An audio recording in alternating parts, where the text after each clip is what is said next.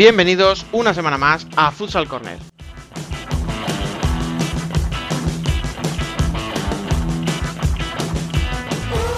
Difícilmente podríamos soñar con un final mejor de temporada tanto para el fútbol sala español como para nosotros La selección española se proclamó de nuevo en Gondomar y de nuevo ante Portugal campeona de Europa. Lo hace tras superar a las lusas por penaltis, en un duelo cargado de emoción y alternancia en el marcador.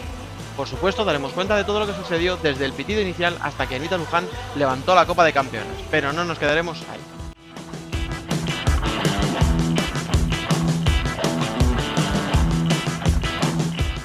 Porque en este último programa de la temporada os tenemos preparado algo muy especial, como es la entrega de los segundos premios Futsal Corner, en los que habéis participado con más de 2.500 votos, sumando categoría masculina y femenina.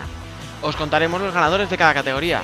No solo eso, sino que además analizaremos lo que creemos que han hecho para merecer tal reconocimiento y de paso saludaremos a varios de ellos como pueden ser Jesús Velasco, Sergio Lozano, Terry, Sergio González, Silene, Piru, Laura Sánchez o Eva González.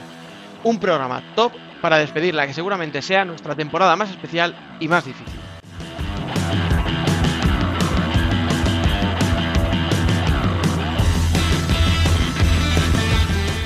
Arrancamos como siempre recordándoos que podéis estar informados de todo lo que suceda en el mundo del fútbol sala en nuestras redes sociales, en futsalcorner.es, en nuestro canal de YouTube y participar del debate en nuestro canal de Telegram. Os habla esta semana y para cerrar la temporada Dani López. Sed todos bienvenidos a Futsal Corner, una visión global del fútbol sala.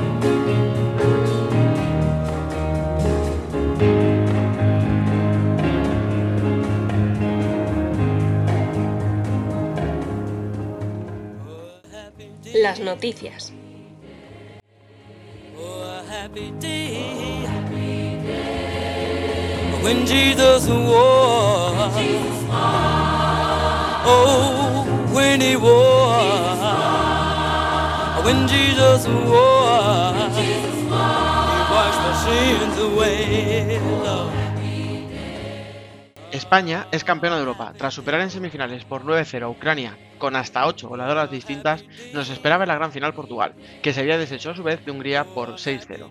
La final, como decíamos en la introducción, se disputó de nuevo en Gondomar, como en 2019, y de nuevo España fue la que levantó el trofeo, aunque con mucho más sufrimiento que en aquella ocasión. Si entonces se imponía por 4-0, esta vez tuvo que remontar un 2-0 en contra con doblete de Ale de Paz, forzando así una prórroga donde se adelantarían con un gol de María Sanz que empataría de nuevo Pisco, a poco más de un minuto para el final. Por el camino, las lusas habían desperdiciado hasta tres lanzamientos de 10 metros, dos de ellos detenidos por una Silvia Aguete que se convertía en el nombre propio de la final, deteniendo además otras dos penas máximas para levantar el trofeo de campeonas de Europa. Concluye una temporada en la que hemos vivido un mundial, dos Eurocopas, una temporada tan atípica que seguramente no volvamos a vivir en nuestras vidas.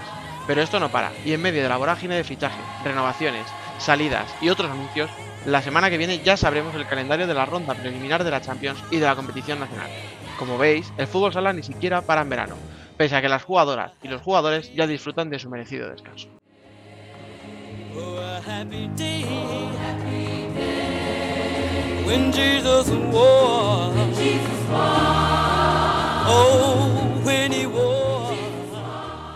Concluye aquí este breve repaso a las noticias y no, no vamos a dar paso al café porque esta semana el café va integrado en nuestras dos secciones, en nuestro debate y en nuestro Ellas son Futsal, donde hablaremos con los protagonistas que hemos tenido la suerte de poder contactar con ellos. Estamos en verano, los jugadores, las jugadoras, unos porque ya estaban de vacaciones, otras porque la mayoría de las premiadas estaban disputando el europeo.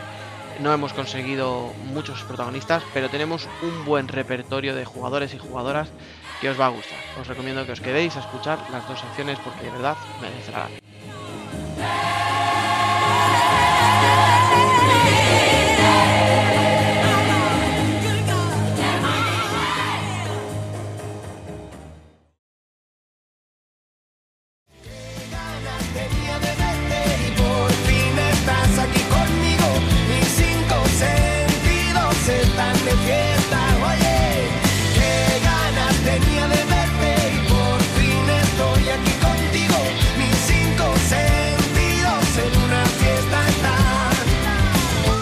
Debate.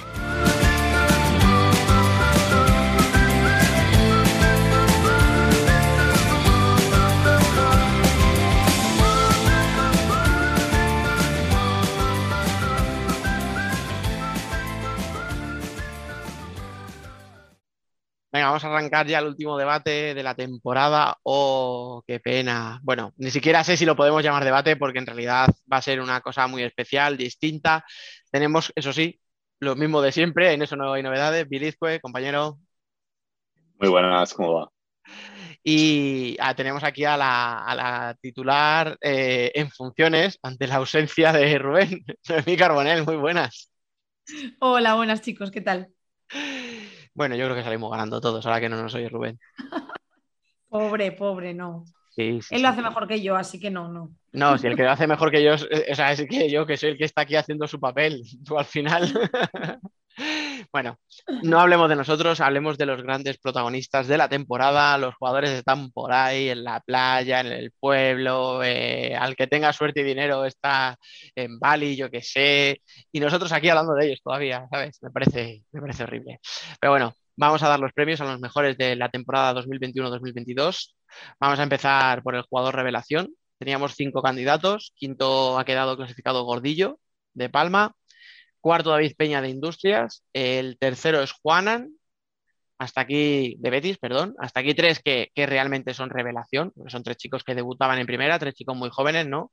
Lo que siempre decimos, eh, el futuro es suyo.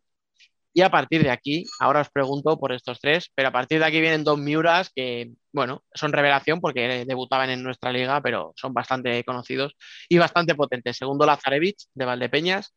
Y jugador revelación del año, yo creo que pocas dudas había cuando vimos la lista de candidatos, Fitch, de Manzanares. Eh, empezamos por ti, Noé. Primero de los Bueno. tres chavales o de los dos de arriba, lo que tú quieras. Estos niños que están empezando, ¿no? Y que vienen tan prometedores. Eh, bueno, yo he hecho en falta, ya lo sabéis, algún nombre en esta lista. No pasa nada, os perdono, nadie es perfecto. Eh, me alegra mucho el premio de Fitz, creo que es muy merecido. O sea, Fitz ha sido ese refuerzo estrella dentro de Manzanares. Creo que Manzanares fue el equipo que mejor se reforzó en el mercado de, invierno, fue dar un vuelco a, a, a cómo estaban jugando y mm, creo que Fitz tiene buena parte de culpa. Eh, es verdad que a, mí personalmente Lazarevich me gusta muchísimo. Eh, el otro día me encantó que mi hermano me dijo, si lesionado es así, si no está lesionado es eh, top 3. yo creo que es verdad que... mm, También es verdad que es que hemos podido, estos premios al final son al recorrido de buena parte de la temporada. A Lazarevich lo hemos podido disfrutar especialmente en los playoffs con Valdepeñas. Entonces yo creo que el, premio para Fitz es muy, muy merecido, la verdad. Sí. Venga, pues bien, te toca por descarte Gordillo, que te pilla cerca, David Peña, que aunque creas que sí, no le conoces, por algo que algún día Eso contaremos. No, no se puede contar eso. uno que sí conoces, uno que creías que sí, pero no, y otro que no, como Juanan. ¿Qué opinas? Bueno, yo creo que el orden es normal, o sea, al final Gordillo jugó a partir de la Copa de España porque estaba en condición de filial, eh, de filial, perdón. Eh, David Peña sí que, que, al final no ha tenido tanto protagonismo y Juan ha sido top. O sea, si Betis se ha salvado, eh, vale que en los últimos partidos el más decisivo fue Clever, pero su eh, pasar de jugar en el filial de Betis a prácticamente salvarlo en primera, eh, pues ahí está el resultado y por eso ese premio, bueno, ese pre el tercer colocado en el premio. Ha, ha, tocado podio, no está mal. Con media temporada. Ya, bueno, pero es que los otros dos son, son, dos bichos. Sí, sí. Bueno, a mí lo que me llama la atención, Gordillo y Juanan, que siempre estamos que si ya no hay pivot, que si se está perdiendo ¿no? el arte, pues ahí tenemos a dos y además zurdos, que siempre dicen que es lo más difícil de encontrar, un pivot zurdo. Pues mira, ahí tenemos dos chavales, uno que ya el año que viene va a ser jugador de pleno de la primera plantilla de Palma, o eso espero, o eso creo, vamos, más bien. Y otro como Juanan, que se va a un equipazo como Cartagena a demostrar todo lo que ha apuntado este año. ¿Me he colado con lo de Gordillo? No, no, no tengo ni idea. Ah, vale. Digo, a ver si está aquí ahora ya metiendo la pata. Bueno, pues nada, chicos. Segunda, o sea, enhorabuena a enhorabuena a todos los que están ahí, sobre todo, pues oye, ¿por qué no decirlo a los chavales que al final son los que, como decía, tienen toda, to- todo el futuro, ¿no? Por delante. Segunda categoría, vamos del que más nos ha sorprendido en su primer año al que más nos ha sorprendido respecto a lo que habíamos visto de él en años anteriores. Categoría jugador que más ha mejorado. Teníamos aquí seis candidatos. Sexto clasificado Eloy Rojas, quinto clasificado Shimizu, ¿vale? Palma y Córdoba. Cuarto, batería de Valdepeñas. Tercero, Paul Pacheco de Inter. Segundo, Lemine de Valdepeñas otra vez. Y primero, con bastante margen de votos para, para el nivel que hay, Terry de Rivera. Eh, Noé, ahora le vamos a escuchar el ratito que pudimos charlar con él en el que tú no estuviste. Así que lo que tengas que decir delante es, es el momento. Me da pena no haber podido decírselo a él, pero bueno, no pasa nada. Eh, muy contenta. A mí ver a, mis chavales, que digo yo, colándose, ya colándose en la clasificación, porque tú oyes el nivel de los nominados y dices, me caigo para atrás, pero encima ganando y ganando con cierta ventaja. Me alegraba también mucho ver ahí a Lemine, porque también le tengo muchísimo cariño y es un jugadorazo y a mí es un tío que me encanta. Eh, pero bueno, me hace mucha ilusión ver a uno de los naranjas eh, alzándose con el premio. Creo que es merecido. O sea, Terry ya en la recta final de la temporada pasada, los últimos cinco o seis partidos de Terry la temporada pasada ya fueron bastante bestias. O sea, quienes mm, lo veíamos semana a semana, veíamos cómo mejoraba por momentos. Eh, creo que este año ha sido soberbio. O sea, yo creo que ha ganado con merecimiento. Además, ha sacado muchísima ventaja por algo. Creo que lo hemos podido disfrutar todos. Ha estado entre los máximos goleadores de la temporada de entre todos los equipos. Eh, en Tudela eh, es que estábamos locos con él cada día. Es que ha habido partidos que ha metido tres, cuatro goles. Y no solo que meta goles, que también es como los mete, que llama la atención. Y sobre todo eh, la capacidad que tiene para echarse el equipo a la espalda y, llevar un poco la presión y la responsabilidad de marcar en los momentos que más falta le hace al equipo. Que no solo es importante marcar, sino también en qué momentos marcas. Entonces, eh, desde aquí, Terry, enhorabuena. Eh, no puedo alegrarme más de que te hayas alzado con este título, de verdad. Bueno, bien, y tú, como ya estuviste conmigo en la charla que tuvimos con él, entonces no te voy a preguntar por Terry, vamos a saltarnos a Lemine, no porque no merezca el segundo puesto, sino porque Lemine creo que es un jugador que ha ido en ascenso en los últimos años siempre, o sea, creo que siempre da un puntito más, siempre va mejorando, entonces a lo mejor no nos sorprende, ¿no? Que haya mejorado porque ya sabemos de lo que es capaz Lemine, pero sí que quiero preguntarte por dos que sabíamos de su etapa uno en Industrias y el otro en Inter, de lo que eran capaces, como Paul Pacheco y como batería, pero que dice la gente, bueno, a lo mejor puede sorprender que estén en esta categoría, pero es que realmente esta categoría está para jugadores como ellos, o sea, jugadores que podían haber sido mucho, pero no venían de eso en los últimos años y ahora sí que han tenido una temporada muy, muy, muy buena. Bueno, Paul Pacheco, o sea, haré el, análisis por separado. Paul Pacheco, um, podemos decir que es su primer año realmente en un grande, no porque el Pozo no lo sea, sino porque realmente no tuvo la oportunidad o la confianza que sí ha tenido en Inter. Y, y creo que lo ha demostrado, o, o, sea, creo que ha demostrado que vale. Al final, si Inter se mete en Copa, es por esos 10 partidos de victoria de 10 victorias consecutivas. En, en, los que él fue el protagonista o quien o el decisivo a la hora de ganar estos partidos. Creo que hay tres partidos que los gana Inter 0-1, 1-0 con gol de Paul. O sea, directamente. Eso es, gol. el que le mete el único. Copa contra Shota, sé sí. que es así. Sí, sí, sí, hay un par de ellos y, creo. Y de batería, pues, mmm, no sé, no, nos cansamos de repetirlo, pero el año pasado prácticamente, o podíamos pensar que se estaba retirando eh, yéndose a la segunda división francesa, a dar esos últimos eh, coletazos, a disfrutar de, de, esa liga. Y igual nos extrañó incluso su fichaje con Valdepeñas, pero más nos ha sorprendido y también nos alegramos de, de, de este regreso en el que ha vuelto a ser decisivo, ha vuelto a ser, ese, a, a ser el batería de Inter realmente, porque es que ni en Barça se vio prácticamente este batería por culpa de lesiones ni en Inter, o sea, ni en Barça, ni en Cartagena, o sea, por eso acaba donde acaba, no nos engañemos, porque su rendimiento en las últimas temporadas no había sido, no había sido el, el ideal. Bueno. A mi batería quería apuntar una cosa, me da la sensación de que él ha vuelto a disfrutar del fútbol sala como hace años y gracias a eso los aficionados hemos vuelto a disfrutar de él, porque es verdad que es un tío que con la experiencia que tiene, pues puede, si no sigues mucho el mundillo, que te pueda chocar, que en esta lista, pero es que es lo que decís, es que mucho tiempo después ha vuelto a un nivel y volvemos a lo, de, a lo que hemos dicho eh, con Terry y tal, eh, o con Paul Pacheco, haciendo goles clave en los momentos que el equipo más lo necesita. Que para mí es, es que más importante que hacer muchos goles es hacerlos en el momento que se necesita. Y yo creo que tanto Batería como Paul Pacheco, por ejemplo, tienen eso también.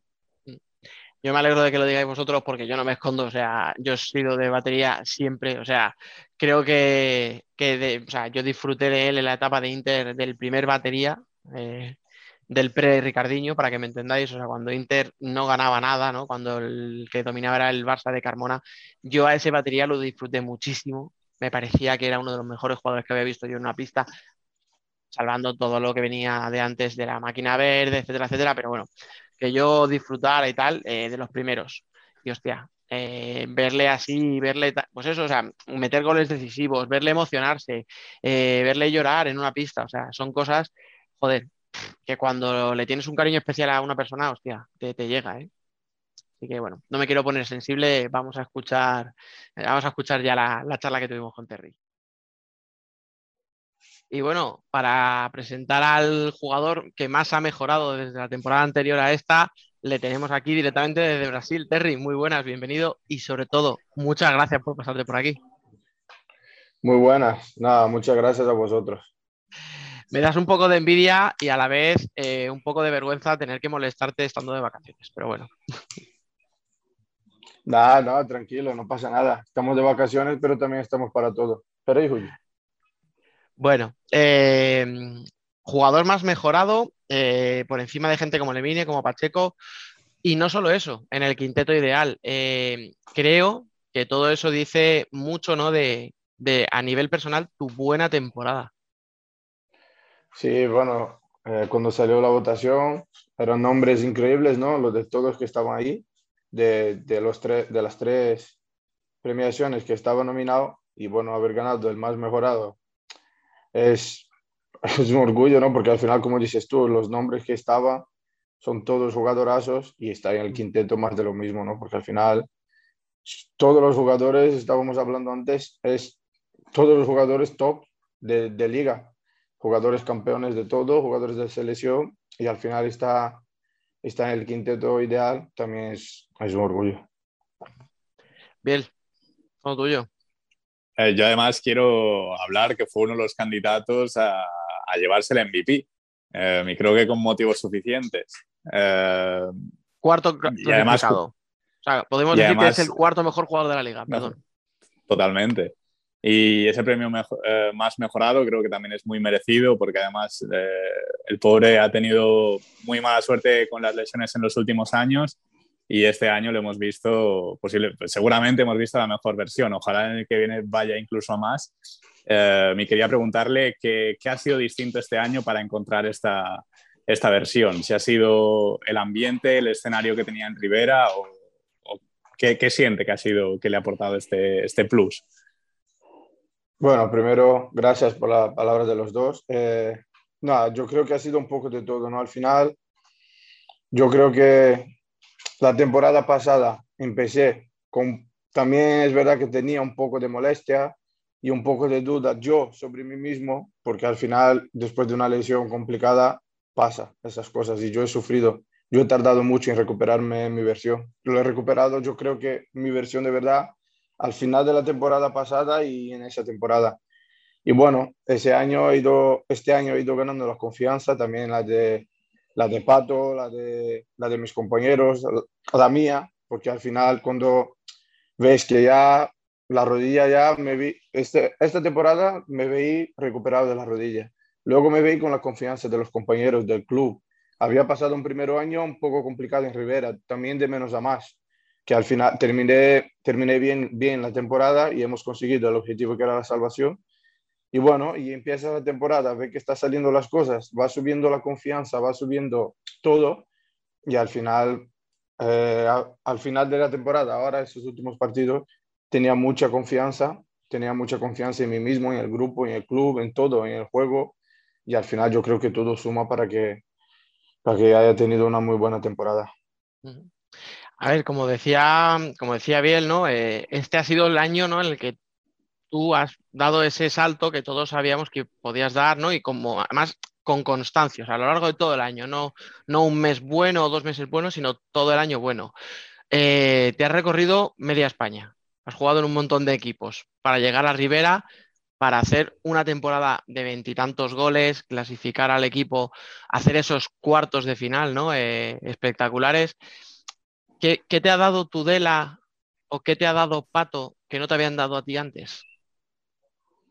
Bueno, yo creo que mis primeros años, mis primeros años antes de la lesión fueron buenos también. No había llegado a esas cifras, yo creo que a, a esos números no, pero el año de Jumilla fue un año muy bueno Sí. personalmente y también conseguimos el objetivo. Los dos de Peñíscola fueron años distintos, pero bueno, y uno se consiguió cosas grandes también y otro no. Y había sido buenas temporadas, pero es verdad que año pasado cuando llegué, es verdad que es un sistema muy complejo y todos lo sabemos, el sistema de Pato, el de, el de Rivera, y, y claro, costó, costó mucho, pero al final vas pillando el juego, vas entrando en el juego, vas ganando confianza, y este año como ya tenía todo más claro, porque claro, ha pa- pasado un año en el sistema y este año con el mismo sistema y, y ha venido gente muy joven, mucha gente trabajadora, el grupo era un grupo increíble y todos han creído desde el primer minuto, desde el primer entrenamiento, que podíamos, no sé si, si todos creían que podíamos llegar donde hemos llegado, pero bueno, hemos creído que podíamos conseguir los objetivos y hacer cosas bonitas, que lo hemos hecho. Y a nivel personal, pues eso, la confianza del equipo, la confianza del grupo. Eh, he mejorado mucho, he mejorado mucho en cosas que no, que igual antes no, no era, no, no había mejorado. No, te puedo decir, defendiendo, leyendo el juego, cosas que el sistema me ayudó a mí personalmente. Y, y bueno, yo creo que eh, sobre todo la confianza, la confianza en mí mismo después de la lesión la confianza de- del cuerpo técnico en mí. Y ya para terminar, eh, de cara al año que viene, esta renovación con Rivera, eh, en ese cambio eh, de paradigma, podríamos decir, con la salida de, Pato y con esta gran temporada tuya, te ves como el jugador eh, de referencia, como, eh, digamos, el jugador estrella del equipo. Sí, a ver si te sientes incluso más responsable, como con más, más ganas de coger galones con, con la ausencia de Pato. No, no, yo creo que no. Yo creo que tenemos jugadores ahí como, como David, que está 10 años en el equipo.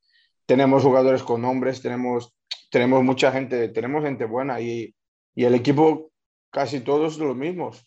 Entonces, al final, yo creo que lo más difícil y lo más importante es mantener la- el trabajo, ¿no? Eh, no sabemos quién va a venir de entrenador en ese cambio, como has dicho tú, pero bueno, es mantener, creyendo, seguir creyendo en el trabajo del que venga y creyendo que podemos hacer cosas buenas porque lo hemos demostrado. Será en otro sistema, será con otro entrenador, pero el equipo es de Rivera y, y si creemos todos como hemos creído este año, yo creo que podemos seguir haciendo cosas buenas porque tenemos muy, muy buen grupo.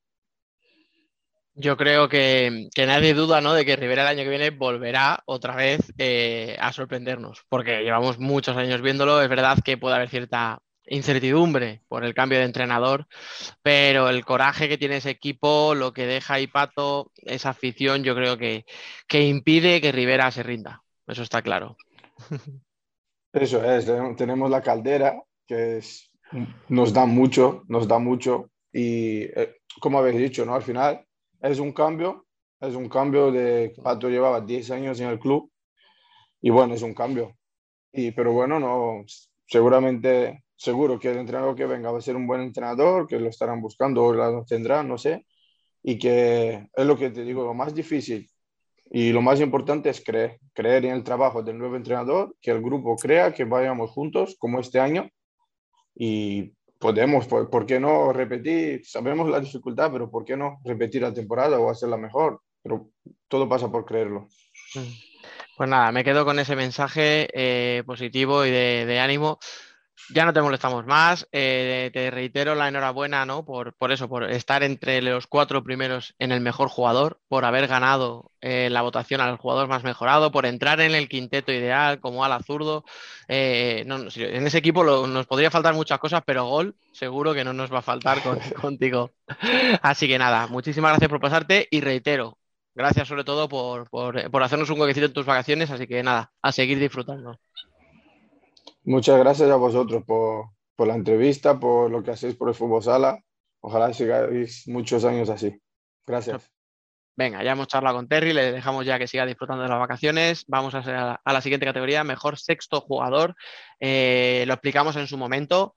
Aquí teníamos en cuenta tanto ese jugador que no suele ser titular, ¿no? que, cuando vemos los quintetos nunca sale, cosa que en el fondo tampoco es decisiva en el fútbol sala, pero sí que sabemos que no son los primeros espadas de un equipo. O sea, aquí no me vale que me meta alguien a Ferrao o a Lozano o a, gente de, este, ese nivel. O sea, aquí buscamos un jugador de un perfil, no sé si llamarlo más discreto, pero sí que no acapara los focos habitualmente, pero que siempre está, ¿no? Lo que diríamos ahí, si tiramos del topicazo, el que el, el, entrenador siempre quiere tener en su equipo, ¿no?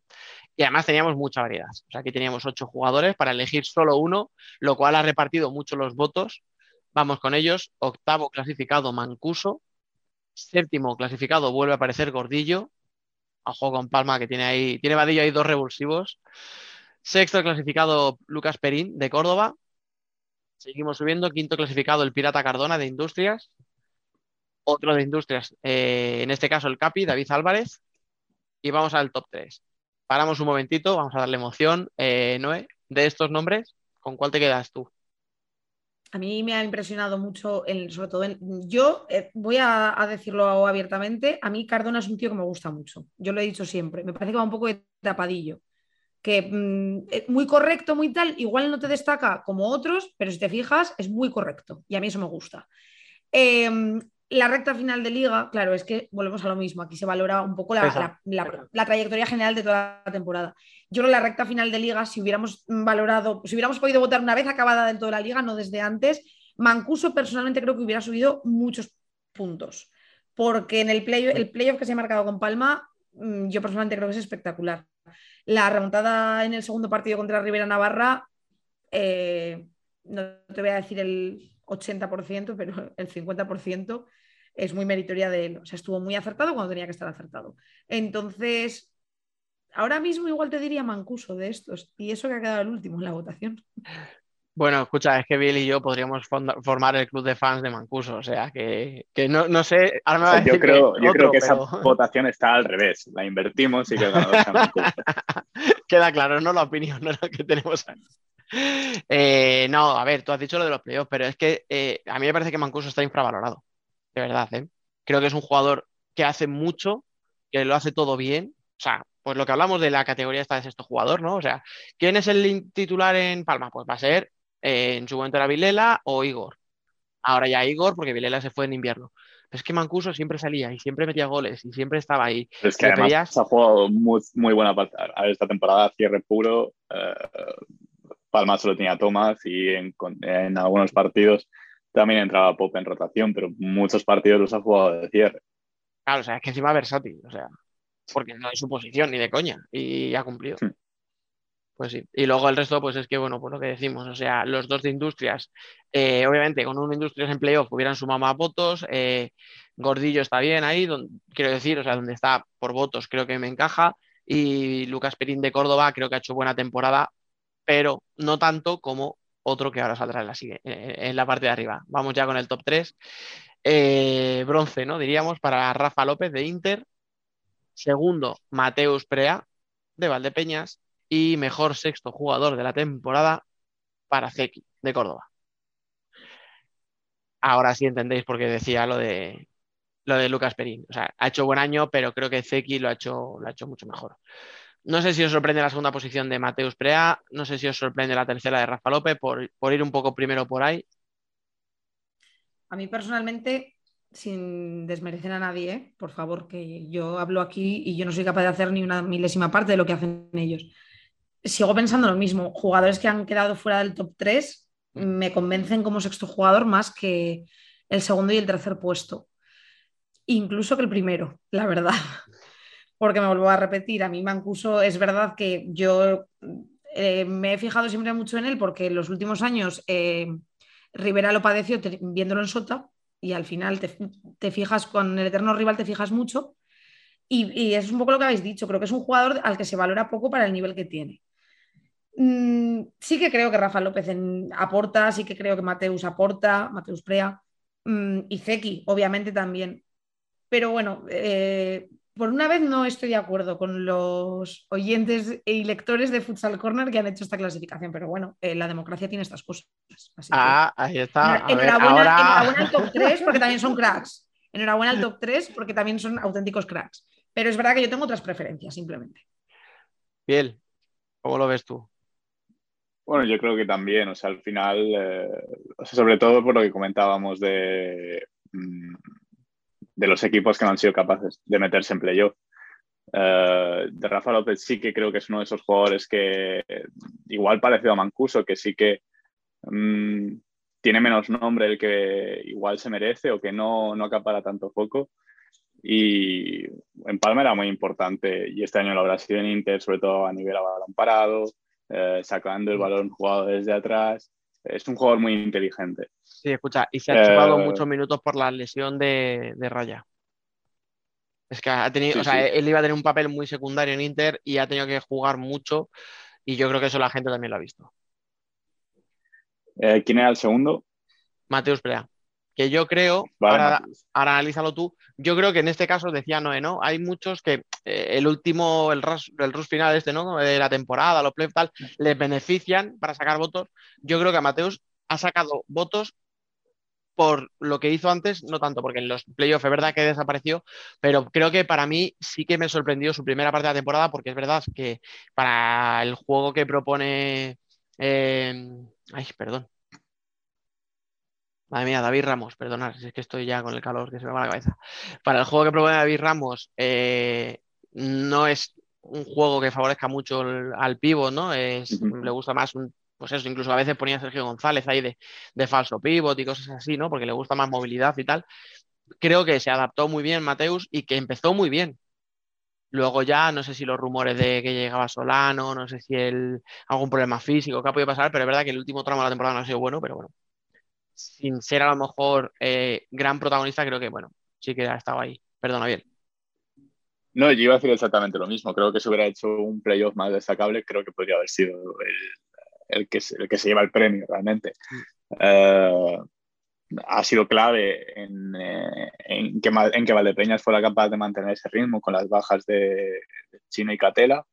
Mm, porque sí que no ha cogido galones en el sentido como si seremos, o como eh, escuchará la gente cuando hablemos con Sergio González, eh, pero sí que ha, ha contribuido con goles y con, con su función de pivot eh, a que Valdepeñas siga eh, con esa velocidad de crucero, podríamos decir. Y, y Zeki, creo que, sinceramente, creo que su temporada pasada fue mejor que esta. Tampoco es que hayamos podido ver mucho de Córdoba este año por temas de retransmisiones, pero, pero a mí Zeki me parece un jugador top, lo, lo hemos hablado varias veces y que eh, seguro terminará en un grande, mm, porque tiene condiciones para ello. Eh, y creo que se lo merece, tiene cualidades para ser ese, ese el jugador que se lleva este premio. Mm, pero sinceramente creo que no ha sido, que si se lo hubiera llevado la temporada pasada me cuadraría más que esta. No, a mí, a ver, eh, yo creo, yo estoy contigo un poco, ¿eh? Me falta haber- eso, haber visto más partidos de Córdoba esta temporada, entonces, bueno, a lo mejor la gente que le vea todos los, fines de semana me podría decir, oye, pues mira, ha hecho un temporada brutal, me faltan partidos, pero de lo que le he visto, es verdad que ha estado muy bien, pero no sé si al nivel del mejor. ¿Qué pasa? Bajo un escalón, caso de Mateus Prea, eh, lo que decías tú, creo que sostuvo a Valdepeñas en algunos tramos, creo que jugó bien, decía, no, a mí me sorprende que esté tan alto. Es que fijaros un detalle, y voy a hacer un pequeñín spoiler. Está como segundo mejor sexto jugador, pero no está entre los seis primeros pivot más votados. Bien, o sea, ¿por qué? Porque eh, se vota otra cosa aquí. O sea, aquí votábamos eso, a qué jugador aporta, teniendo ciertos condicionantes, etcétera. No está entre los mejores pivot de la liga, y la prueba es esa, que no está entre los seis mejores. Y la misma gente que le ha votado en un lado, votaba en el otro.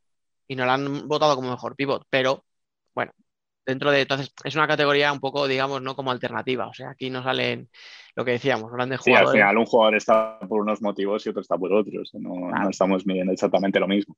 Pero bueno, ahí queda el podio. Zeki primero, segundo Mateus Prea, tercero Rafa López. Venga, vamos a saltar así, a saco, con el quinteto ideal. Teníamos siete porteros nominados para un puesto. Vamos a hacer, hacer lo mismo, como siempre, de abajo arriba. Séptimo portero Barrón. Sexto Borja Puerta de Industrias. Quinto Chemi de Cartagena. Cuarto Enrique de Jaén. Tercero Antonio Navarro.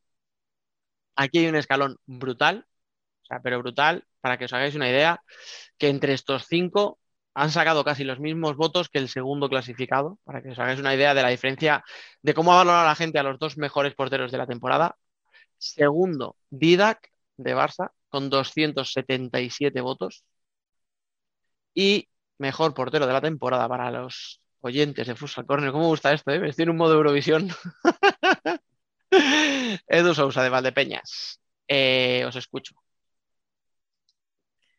A mí me gusta Edu, yo lo reconozco. Creo que en muchos momentos ha demostrado ser un portero de gran valía, pero mm, respetando una vez más la democracia de quien vota, eh, yo voy a reconocer abiertamente, yo voté a Didac, tenía clarísimo que iba a ganar Didac, me sorprende el resultado. Eh, ya no es una cosa, o sea, esto ya no, yo creo que ya no son ni opiniones, son datos. Es que creo que Didac Plan ahora mismo está un escalón por encima del resto de porteros de este país, personalmente. Entonces, eh, creo que Edu es un porterazo, de verdad. A mí es un portero que me gusta muchísimo, que es que de verdad no quiero desmerecerlo para nada. Pero es que yo tengo devoción absoluta por Didac. Y creo que como yo, muchísima gente. O sea, mm, pero bueno, eh, pues ha quedado segundo. Mi ganador eh, para mí es Didac. Eh, Es que yo tengo devoción por él. O sea, lo repito cada vez que vengo aquí, lo digo. Entonces, lo dije el otro día, creo que es uno de los culpables de que se haya puesto tan de moda jugar con los pies, porque como él hace que parezca fácil, todos queremos hacerlo, no todos valemos para hacerlo. Y eh, además, yo siempre lo digo que un portero lo que tiene que hacer es parar y es que es que Didac, es que Didac, es que no tengo que decir nada más. Pero enhorabuena a Edu, porque creo que es un porterazo, creo que ha ayudado mucho a su equipo esta temporada y otras tantas temporadas, y, y que les dure mucho a Valdepeñas, porque creo que es un portero que funciona muy bien en ese equipo. Eh, pero mi opinión, desde el A respeto ver. absoluto, es esa. Yo no sé cómo lo ves tú, Biel. Yo creo que los dos primeros, creo que sí, que para mí son los dos mejores. Luego ya van gustos personales, quién colocarías delante. La gente prefiere a Edu. Yo lo dije, creo cuando sacamos la lista de nominados, creo que de todos los porteros, ninguno ha hecho la mejor temporada de su vida. O sea, creo que el mejor Edu no se ha visto este año, como tampoco se ha visto al mejor Dida. Para mí, Dida, que el año pasado su, su rendimiento fue mucho más alto, o sea, brutal lo que hizo el año pasado. Este año no ha estado mal, pero creo que no ha llegado a la excelencia, a lo mejor, que sí que alcanzó. Antonio Navarro, bueno, Antonio no lo podíamos comparar, pues, estando en el filial. A Enrique no le, yo personalmente no le conocía, los, los Candelas, los, los estos, los M locos de la vida, seguro que le habían visto jugar mil millones de veces, yo no. Entonces tampoco tengo que comparar. Chemi, Borja, Puerta, Barrón, estamos a la misma. Son porteros que creo que no han estado a su mejor o a su nivel más óptimo. Pero bueno, ya os digo, para así, mí. Mm, y aún así, vaya a nivel de porteros. Es que oyes los nombres Obvio. y dices, madre mía. Eso sí. Biel, ¿cómo lo ves? Eh, yo creo que Barron no, no consigue más votos porque ha tenido dos lesiones graves durante la temporada. En ese partido Valdepeña se parte eh, el bíceps femoral y se pierde muchísimos partidos. Mm, Prácticamente ni la temporada y en el primer partido contra Industria, bueno, en la vuelta contra Rivera, eh, se lesiona también. Eh, y luego ya eh, los dos primeros, que son como los más diferenciales a nivel votos, los voy a separar por dos, eh, con dos cualidades. Creo que dirá que es el más completo o el que también, o ese hecho de que contribuya también en ataque eh, le hace merecedor de ese premio, pero creo que Edu también es el portero que más para. O sea, no tenemos los datos, pero tengo esa sensación, porque no, no tengo la sensación de que Didac sea tan decisivo en ese sentido, porque a Barça no le llegan tantas Claro. veces. Y, y de lo, que lo que comentabas de Didac, eh, o sea, te lo compro a medias, porque el año pasado también fue como un poco factor sorpresa ese hecho de ver a Didac. Eh, básicamente era el recurso de Barça, o fue el recurso de Barça.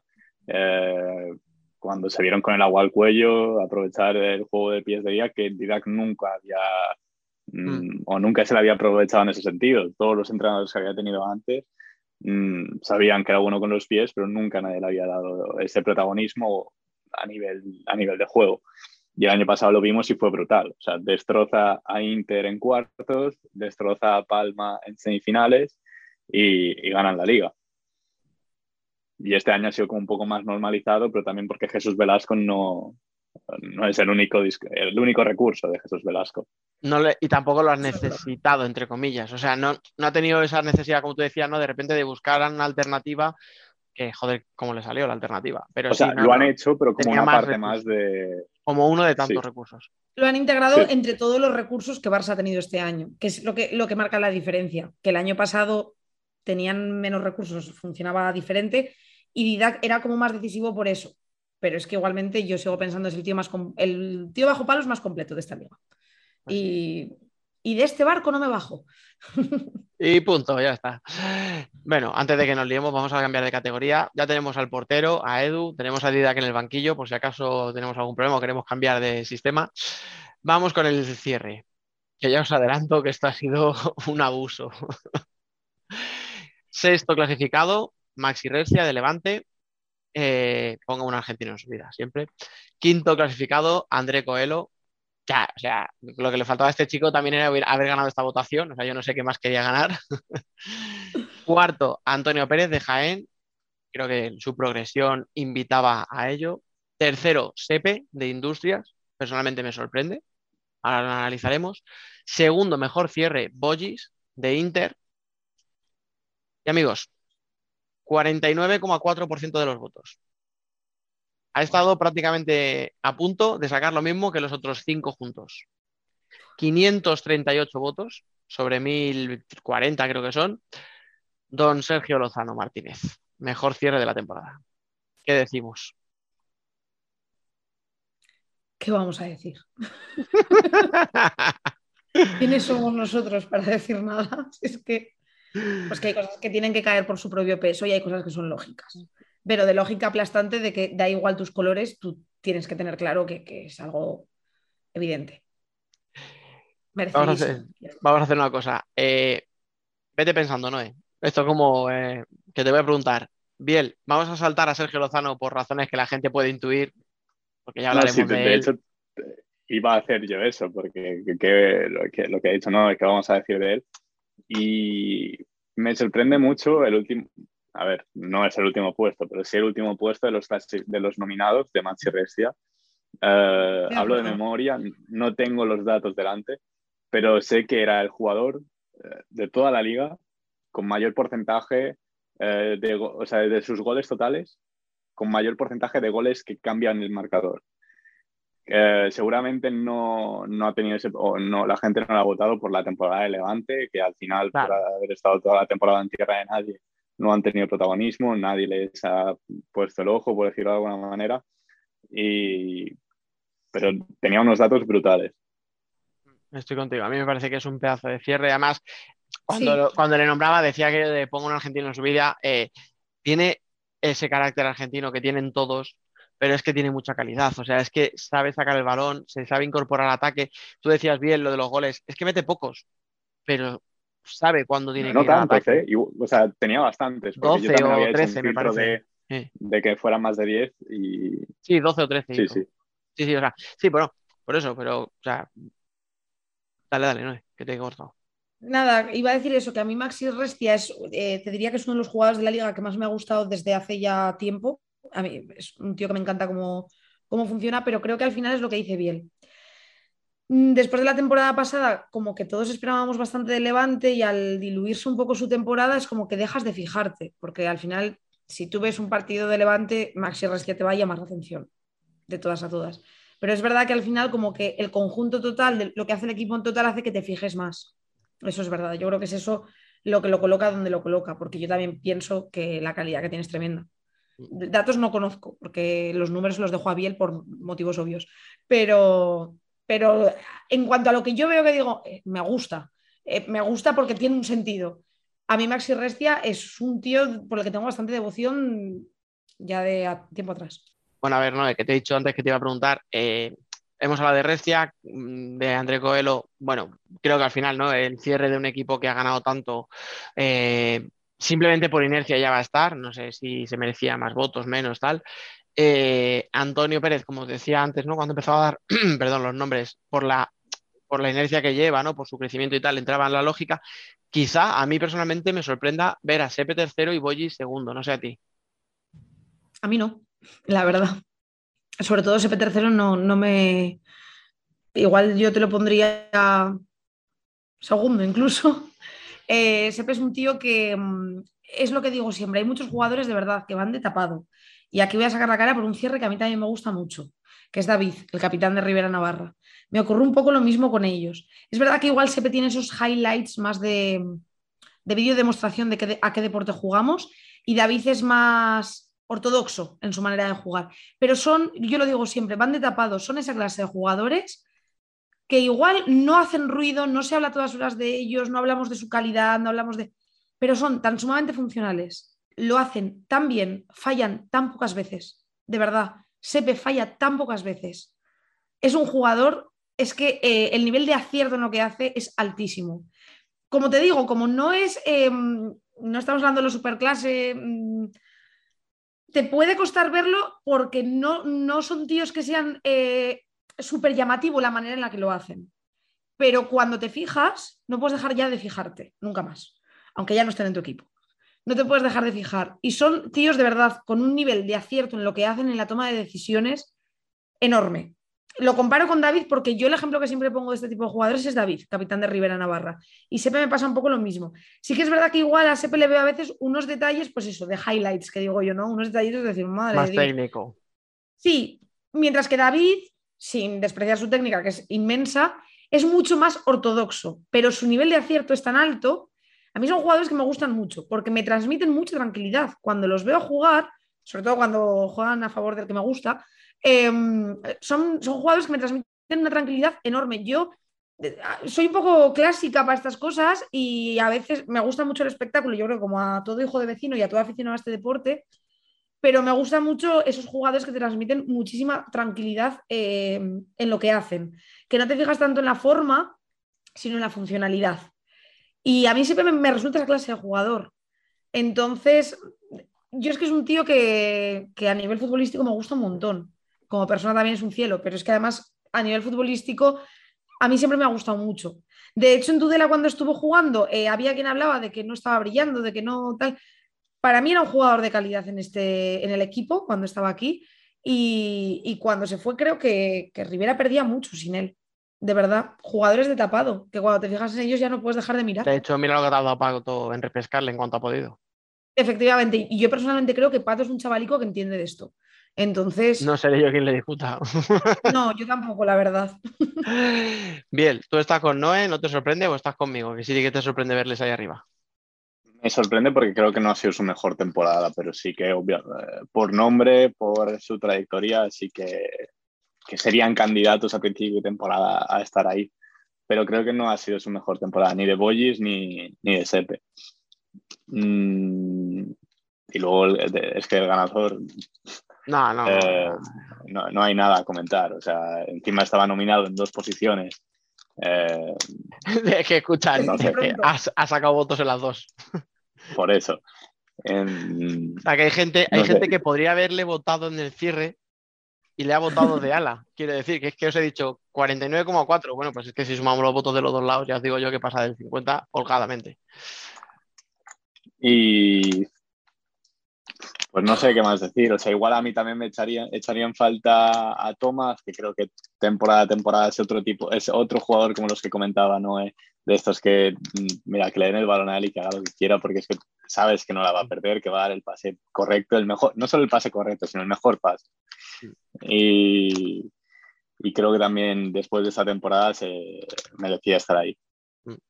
Yo creo que aquí, en el caso de Boyis, que a mí me sorprende que esté, eh, pero más fíjate a lo mejor por la temporada de Inter que por la temporada que ha hecho él personalmente, creo que lo que decía para Rafa López vale para él. Le ha beneficiado, entre comillas, obviamente una lesión no beneficia a nadie, ¿no? Menos al equipo, eh, le ha beneficiado la lesión de Raya. Porque Raya, si os dais cuenta, sí que venía teniendo una progresión muy alta, venía subiendo mucho el nivel, tal, tal, tal, tal, internacional. De hecho, había sido internacional quitándole el puesto a Boyis precisamente, porque Ortiz era fijo, es evidente. Y, ¿y qué pasa? Que esa lesión que tiene Raya, que le deja varios meses fuera, el que tiene que hacerse con el mando de la, de la defensa de Inter es él. Y, y, yo le he visto en estos últimos meses un liderazgo que no lo había visto antes y que me hace plantearme qué hubiera pasado con este Boyis a este nivel todo el año. Porque no sé en qué momento él firma ya con Valdepeñas, yo no sé qué hubiera pasado si hubiera salido igualmente o no, pero me cuesta pensar que con este Boyis a este nivel desde septiembre, eh, Inter hubiera permitido que se fuera.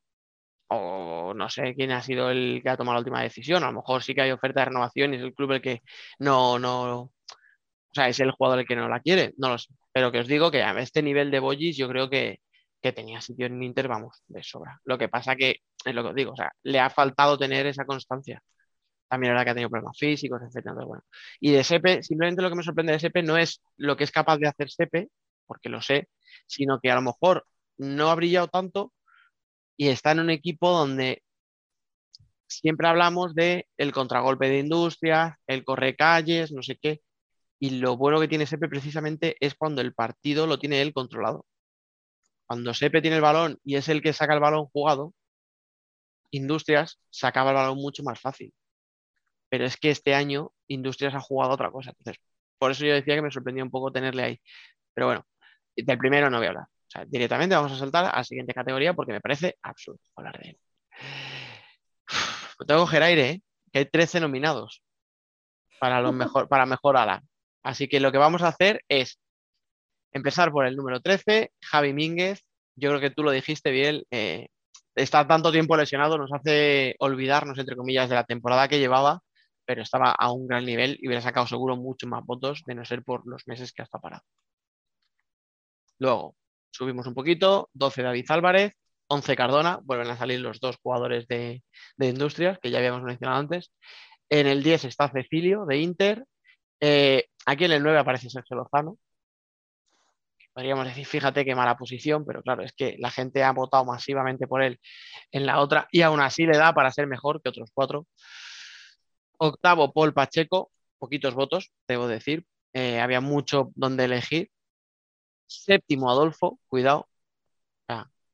cuidado el nivel, que vamos solo por el séptimo y estamos ya dejando fuera a Paul Pacheco y Adolfo. Sexto, Lucao. Creo que para mí también ha hecho una temporada muy buena. Voy a parar aquí un momentito para coger aire y para escucharos. Ah, eh, ¿Os sorprende alguno de los que habéis escuchado ya? Bueno, tal Bueno, no malas, pero Luca ha sido la pieza clave para sostener a este Jimby eh, que ha tenido toda la temporada eh, haciendo quintetos de lesionados prácticamente y creo que si han conseguido llegar donde han llegado en la liga regular es gran, con gran, gran protagonismo eh, de Lucao. Totalmente de acuerdo, iba a decir lo mismo. Sí, que yo creo que Lucao se ha echado mucho peso a la espalda en una situación en la que el club, el equipo lo necesitaba, pues porque bueno, la situación en la enfermería era horrorosa. Pues por ejemplo, que hablabas de Javi Mínguez. Eh, Javi Mínguez eh, empezó la temporada que apuntaba a llegar a lo más alto. Creo yo que en eso estamos todos de acuerdo, pero tuvo la mala suerte de una lesión fuerte de larga duración y al final Adolfo eh, nos puede chirriar verlo séptimo. Eh, sí que creo que no ha sido igual su mejor temporada.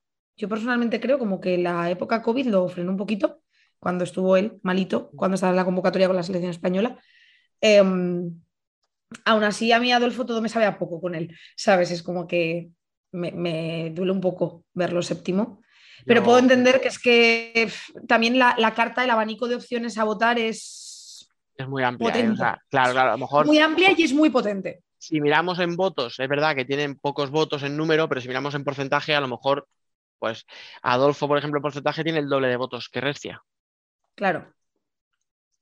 por ejemplo. Sí, sí, sí. Pero bueno, es normal, ¿eh? Eh, Yo de aquí, Adolfo en concreto, es que yo creo que es lo que hablábamos con él cuando, cuando estuvo en la previa de la final, que se ha adaptado a ese segundo plano y más con la llegada de Pito, etcétera, etcétera, con la explosión de Mateus y tal, pero es que Adolfo es muy bueno y cumple siempre, entonces no voy a decir nada que no hayamos dicho ya. El papel de Lucao lo ha dicho bien, ha sostenido a Jimby. Y además yo siempre decía, es un jugador muy bueno, desequilibrante, le falta gol. Este año le ha sumado gol, que era lo que le faltaba. O sea, creo que ha hecho un temporadón.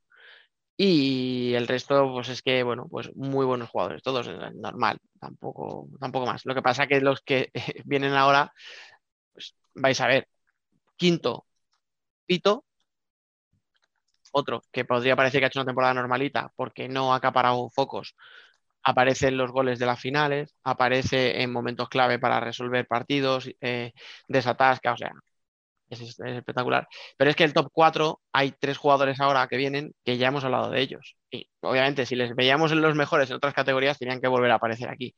Cuarto, Lemine, primero que supera el 10% de votos. Segundo, o sea, tercero, perdón, Zeki de Córdoba. Y segundo, Terry. Están en un abanico todos de 10 votos. Lemine 115, Zeki 124 y Terry 135. No sé si queréis decir algo o de Pito o de estos tres que ya hemos comentado un poco por encima. Volver un poco a lo mismo. Eh, yo creo que Pito ha estado, yo lo dije y lo vuelvo a repetir, más espléndido de lo, que yo me esperaba con esa nueva posición que tiene el Barça. No me refiero a posición dentro del campo, obviamente, me refiero a posición Rol. en cuanto a protagonismo, al rol, eso es. Eh, yo pensé que no se adaptaría bien a ello y ya lo he dicho, me equivoqué absolutamente, creo que ha estado muy bien.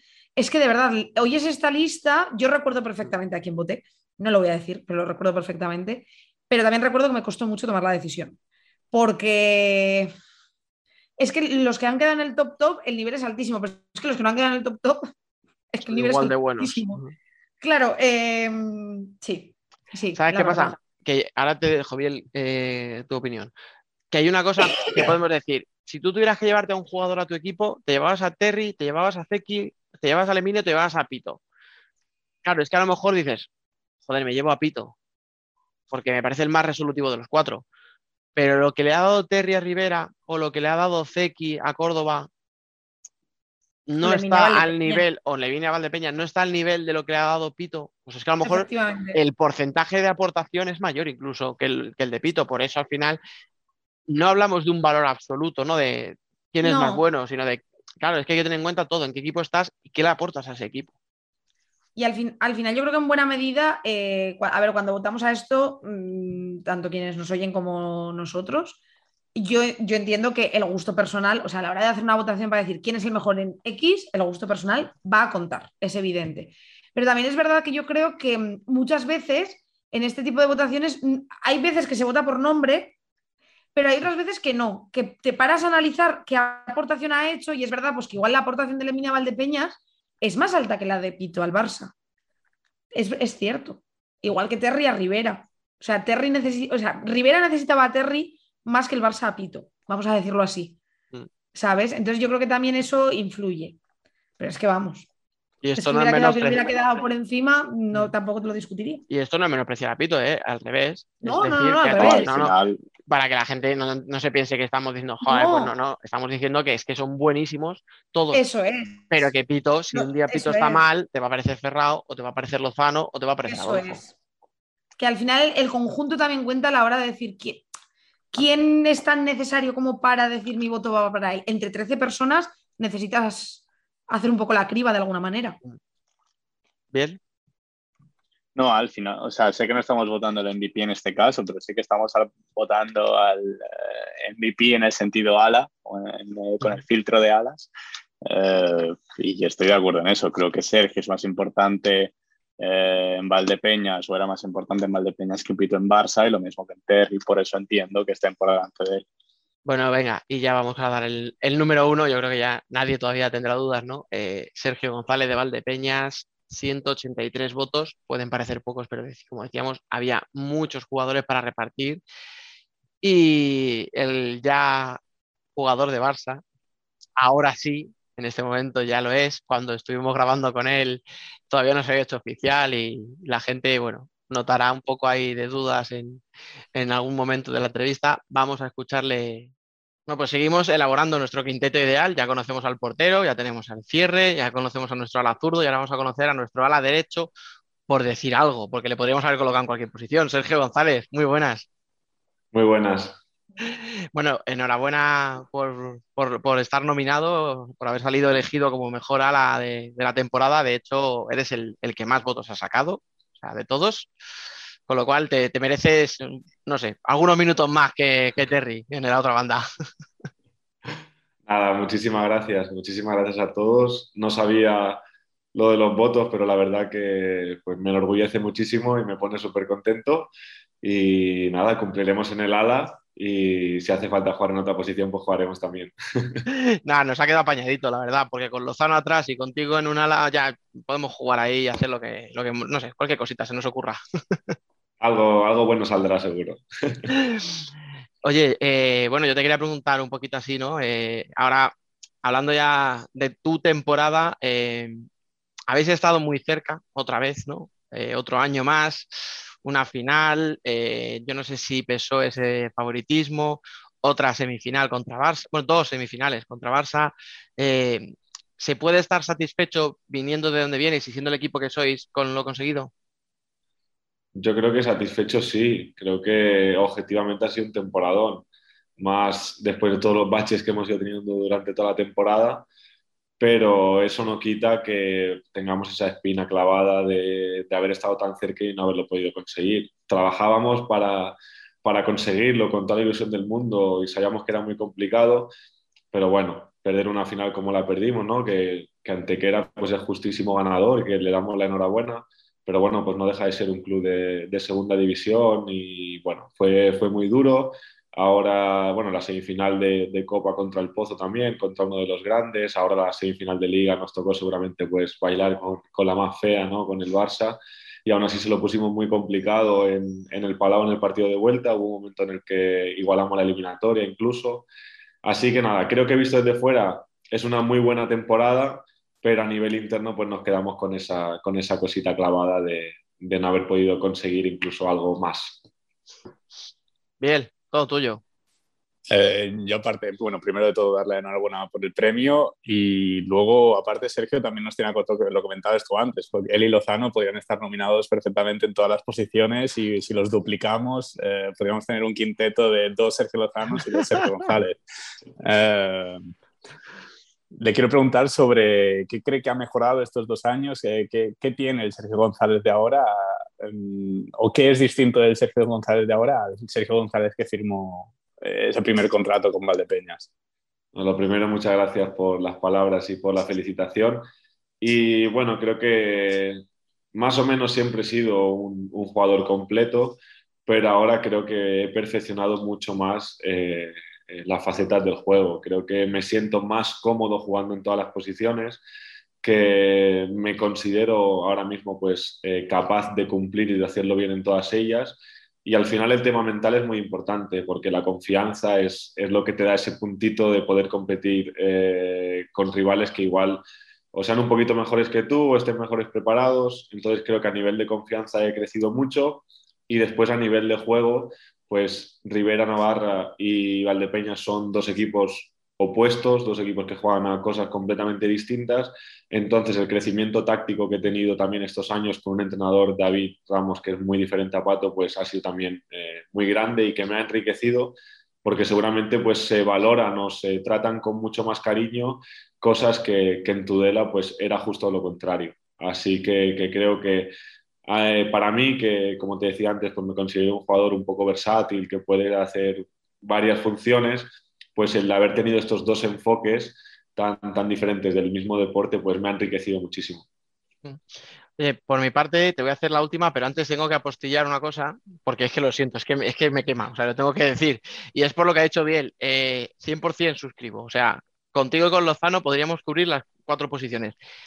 Y ya, con nadie más. O sea, de verdad, eh, que no nos volvamos locos con lo del universal, que es que eh, a la gente le encanta decir universal y, no, o sea, de esos yo prometo, y no es porque tú estés aquí, que yo siempre lo he dicho, vamos, llevo todo el año diciéndolo, que sois los dos únicos que os veo de verdad capaces de jugar en cualquier posición y hacerlo bien.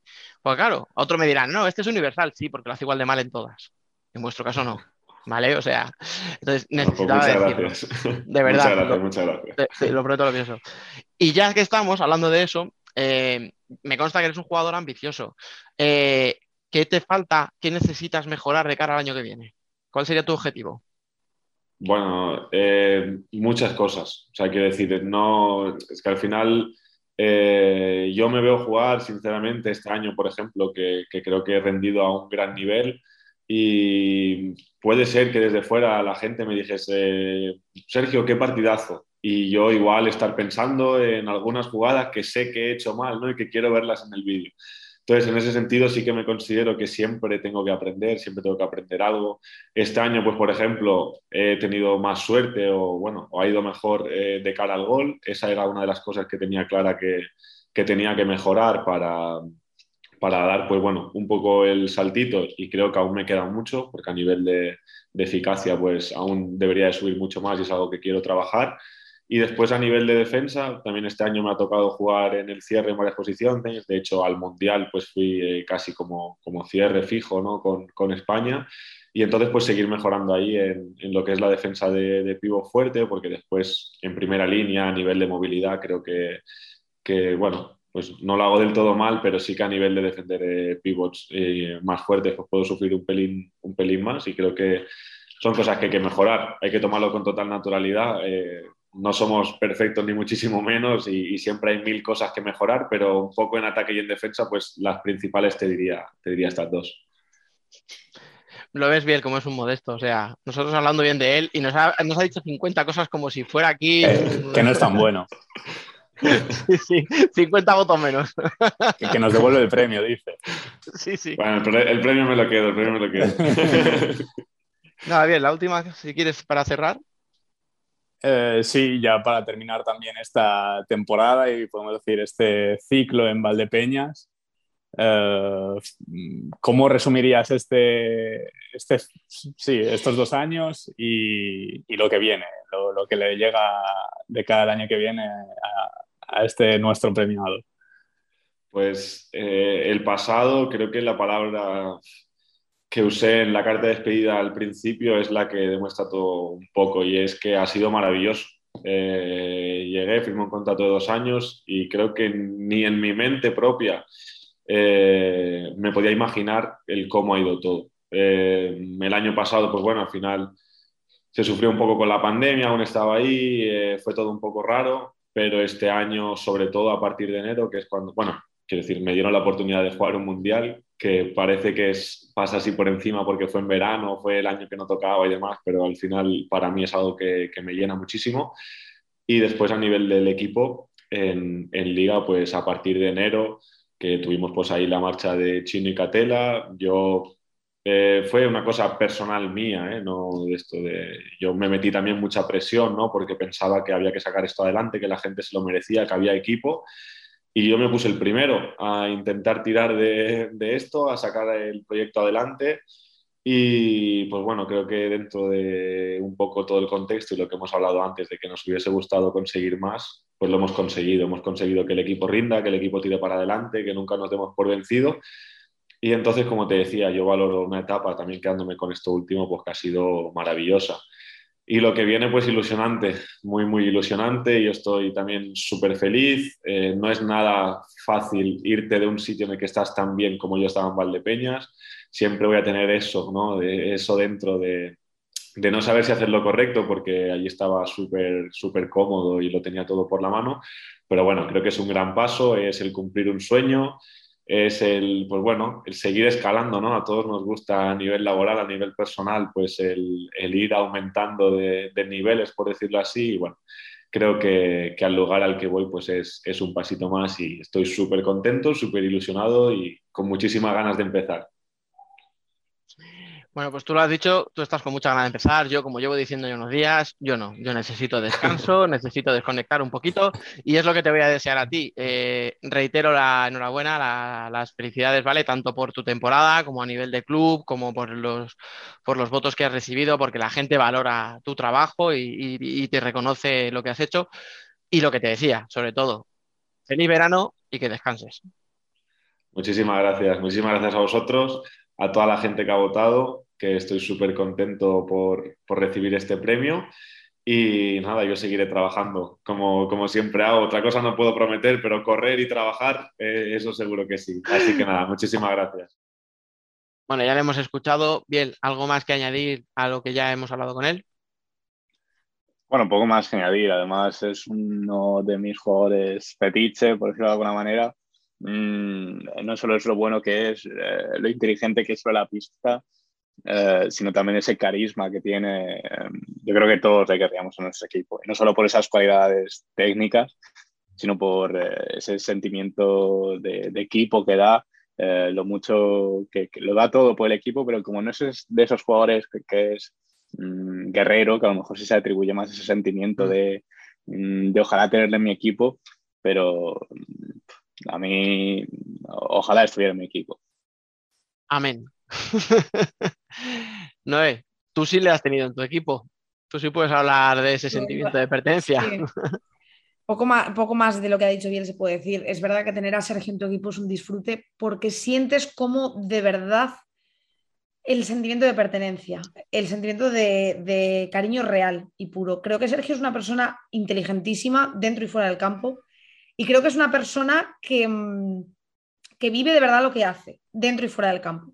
Entonces, em, yo cuando lo tuve en Rivera, eh, es verdad que el último año, por tema de la pandemia y tal, no pudimos disfrutar de él porque enlazó su lesión con una pandemia y no pudo ser. Pero sí que es verdad, por ejemplo, que a mí me llega muy al alma cuando vuelve a Tudela y la primera vez que volvió a Tudela se puso una camiseta con su nombre y el de Ferran, que Ferran se tuvo que retirar de en medio de la pandemia del deporte profesional, del, fútbol como jugador, no del deporte profesional, sino como de las pistas. Y llevaba eh, una camiseta con sus dos nombres y ponía eh, siempre seré uno de los vuestros. Y juega con el dorsal de su amigo. O sea, una persona Dijo, la Que frase que dijo fue, mientras pueda elegir dorsal, jugaré siempre con el 16 de Ferran. Es que a- de verdad a mí es una cosa que me emociona a un nivel bestia. De verdad, es que me parece que eso dice tanto de la manera en la que hace las cosas, Sergio. Es un tío, eh, es muy bueno jugando, lo que aporta este año Valdepeñas, ahí está. Creo que el sitio en el que aterriza ahora es por merecimiento. Estamos hablando probablemente del mejor equipo del mundo a día de hoy. Eh, cumple un sueño, el de, el de volver a su casa, porque se lo ha ganado pero no solo se lo ha ganado por cómo juega, se lo ha ganado también por la calidad humana con la que juega. Yo creo que mm, es una cosa que igual puede pasar, saltarnos por encima, que no tal, pero es que en su caso llama mucho la atención. Entonces yo creo que por eso cosecha tanto cariño allí donde ha estado, la verdad. Es que yo Creo ya que- Mm. Se lo merece todo. todo. Es que yo ya lo he dicho, pero, o sea, que un tío pase por dos equipos y en los dos se le guarde tantísimo cariño y ahora llegue a un tercero donde se le recibe con los brazos abiertos, es que, o sea, algo tiene que estar haciendo bien más allá de ser muy buen jugador. O sea, tiene que ser buena persona por narices. Pero es que luego jugando es muy bueno. O sea, es que se adapta a todas las posiciones, eh, te, rinde bien en todas, porque no es adaptarse de, bueno, no hay más remedio, pues juego de cierre o me tengo que poner de pivo, pues me pongo. No, no, es que además lo hace bien. Se entrega, o sea, se sacrifica como el que más. Y si estos años ha sido bueno, ahora en su casa, con su familia al lado y rodeado de jugones, miedo me da eh, lo que podamos ver a partir de ahora de Sergio. O sea, miedo en el sentido bueno, evidentemente. Sí, eh, gana- ganas de, ver ese miedo, de notar ese miedo. Bueno, vamos a terminar el quinteto. Tenemos a Edu en portería, a Sergio Lozano en el cierre, a Sergio González y a Terry en las alas. Habrá que ponerle balones al pívot, ¿no? Venga. Sexto clasificado, Igor de Palma. Como decíamos en su momento, si entran los playoffs, eh, Igor hubiera sacado muchos más votos. Quinto, Raúl Campos de Manzanares. Cuarto, Drahovski de Industrias. Tercero, Shimizu de Córdoba. Segundo, Fitz, ya hemos hablado de él. Y mejor pivo de la temporada, otro que ha arrasado. O sea, más del doble de votos que el segundo clasificado, 426 por 192 de Fitz. La Pantera, Ferrao, ¿qué decimos, Biel? No sé, eh, creo que hay poco más que decir. Estamos acostumbrados a que se lleve este premio y el año que viene solamente pues, se lo vuelva a llevar. Y además este año le añado eh, eh, o le pongo más valor por el hecho de ese cambio de modelo de juego. Al final no, no ha tenido tanta, Barça no ha tenido tanta dependencia de él, pero es que además él ha conseguido adaptarse siendo aún más efectivo y, ha sido decisivo mm, toda la temporada. Es el jugador que más goles anota en los cinco primeros minutos, que es una bestialidad eso. Y, poco más que decir. Eh, estamos, cansados, por decirlo de alguna manera, eh, de hablar de él. Son muchos años dominando eh, la posición de pívot en la Liga Española y, podemos decir que en el mundo. Y no sé, no, no nos cansaremos tampoco de, de seguir dándole este premio porque creo que va a ser candidato en los próximos tres años, podemos decir hasta, fácilmente. Hasta, que le dé la gana. Sí. Yo es que tengo una cosa con Ferrao eh, y es la evolución que ha tenido. Yo el primer Ferrao, o sea, el año que llega, no me acuerdo si es de Tiumen, ¿no? Llega de Rusia, eso seguro, pero no me acuerdo de qué equipo. Eh, de Tiumen, ¿no? Vale. Eh, Ferrao yo decía, hostia, tiene todos los conceptos del pivot. Sabe todo lo que tiene que hacer un pivot. Sabe jugar de espaldas, sabe aguantar el balón, sabe descargar a sus compañeros, sabe girarse, pero le fallaba una tontería, el gol. Si ahora la gente me dice, pero si Ferrao mete 40 goles todos los años, vale, que la gente se mire los primeros partidos de Ferrao en el Barça. Fallaba mucho. ¿Por qué? Porque era una bestia en todos los sentidos. Chutaba a reventar. Se le iban balones. Y no son los primeros partidos, ¿eh? yo recuerdo, la, creo que fue la última final de, que gana Inter.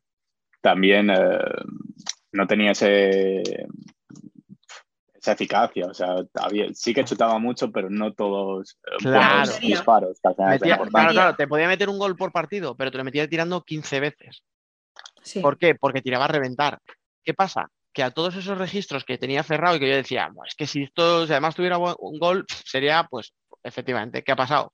Pues que se ha convertido en el mejor jugador del mundo durante dos años seguidos, mejor pivot de la liga en los últimos no sé cuántos años.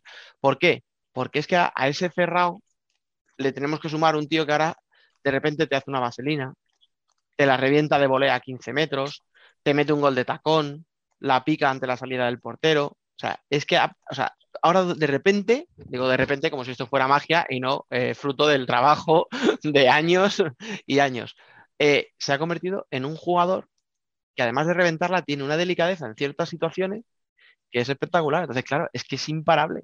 Pero, pero, pero imparable en la propia definición. O sea, te buscas en el, en el diccionario que no se puede parar.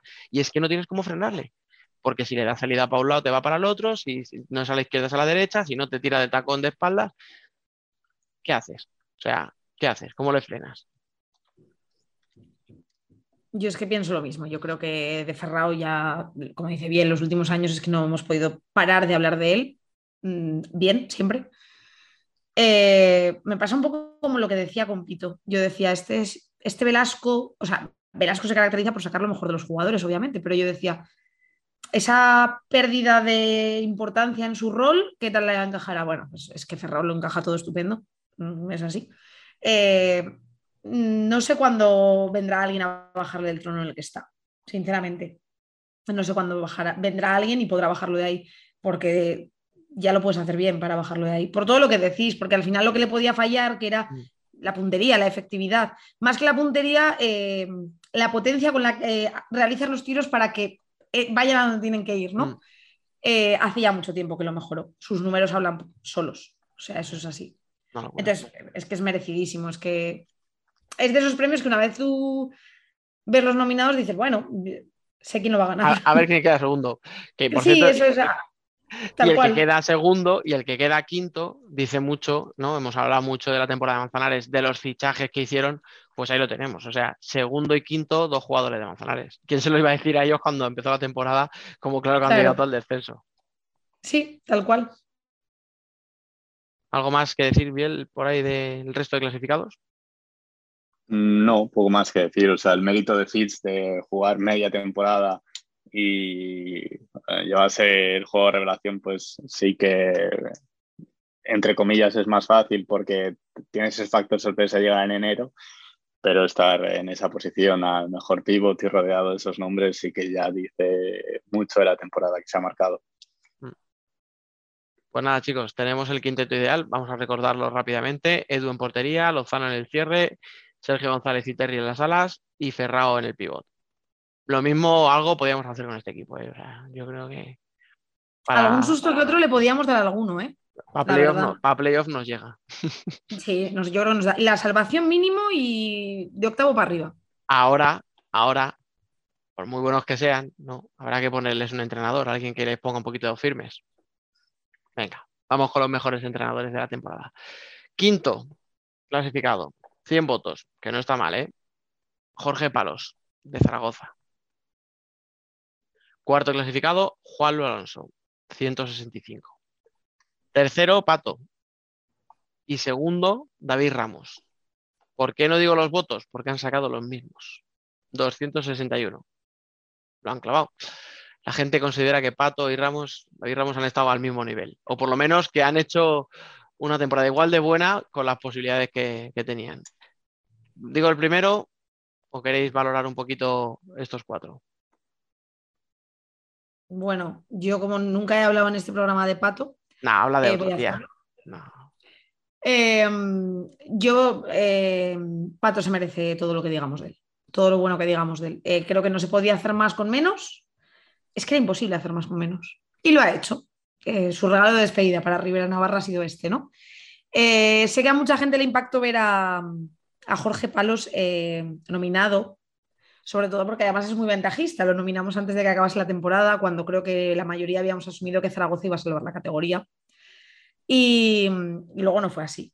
Yo personalmente creo que Jorge Palos consiguió un equipo que estaba prácticamente destruido, yo lo veía desbancado, sin opciones de nada, darle oxígeno para morir en la orilla, pero llegaron hasta la orilla, eso es verdad. Entonces, puede no chirriarme tanto su nominación, que tal vez yo hubiera nominado a otros, bueno, pues sí, sí, sí, puede ser, pero que los palos que vi yo ir Los palos. los palos a, a la nominación a Jorge Palos eh, me parecieron un poco ventajistas. Yo sí que creo que el chaval eh, intentó hacer todo lo posible dada la situación, que era una situación muy fea y que me hubiera gustado ver a muchos otros entrenadores en esa situación, eh, cómo lo resuelves. Em, de Juan Lu poco que decir, o sea, yo creo que Juan Lu todos sabemos que es un grande de este deporte. Y David Ramos a mí es un entrenador que me gusta. Sí que es verdad que a veces creo que se le viene grande cuando el partido se le está yendo un poquito en momentos de mucha tensión, finales, semifinales, le veo un poco bloquearse más. Eh, cosa que con el ganador no ocurre, como veremos ahora. Espera, y- espera, espera. No digo nada, no digo nada, solo digo que no ocurre. La- a poco que la Pero gente bueno. esté un poco espabilada, ya sabe quién es. O sea. Bueno, escucha Claro, bien. soy yo, Sí. que no me bloqueo. ¿Cómo llevas eso de que un chaval casi de tu edad eh, haya estado a punto de salvar a Zaragoza? No, de hecho fui yo el que le nominó en el programa eh, en el que dábamos los candidatos eh, y lo llevo con, con orgullo, por decirlo de alguna manera, le valoro más aún eso. Eh, y además en un vestuario como Zaragoza, que es, mm, no, no sé los datos, pero seguramente sea o fuera de los de edad mm, más alta.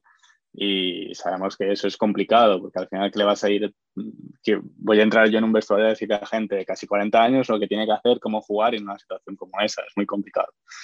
Y, y hacerlo de la manera que lo ha hecho, en que mm, hasta el minuto 39 podían haberse salvado, mm, pues no sé, creo que es de, de mucho mérito. Su primera experiencia como profesional, como primer de- técnico profesional, y, y creo que Zaragoza acierta dándole mm, el volante a él de este, de este, de la, no, no me acuerdo cómo la llamo eh, la cuenta de Zaragoza, pero hicieron un, un símil como con la, la chavineta, no La paloneta. La La paloneta. Sí. Pues creo que aciertan dándole Sí. ese testigo para continuar el proyecto en segunda. Es que, claro, todo esto que hemos dicho, hay que tener en cuenta que encima coges el equipo en enero.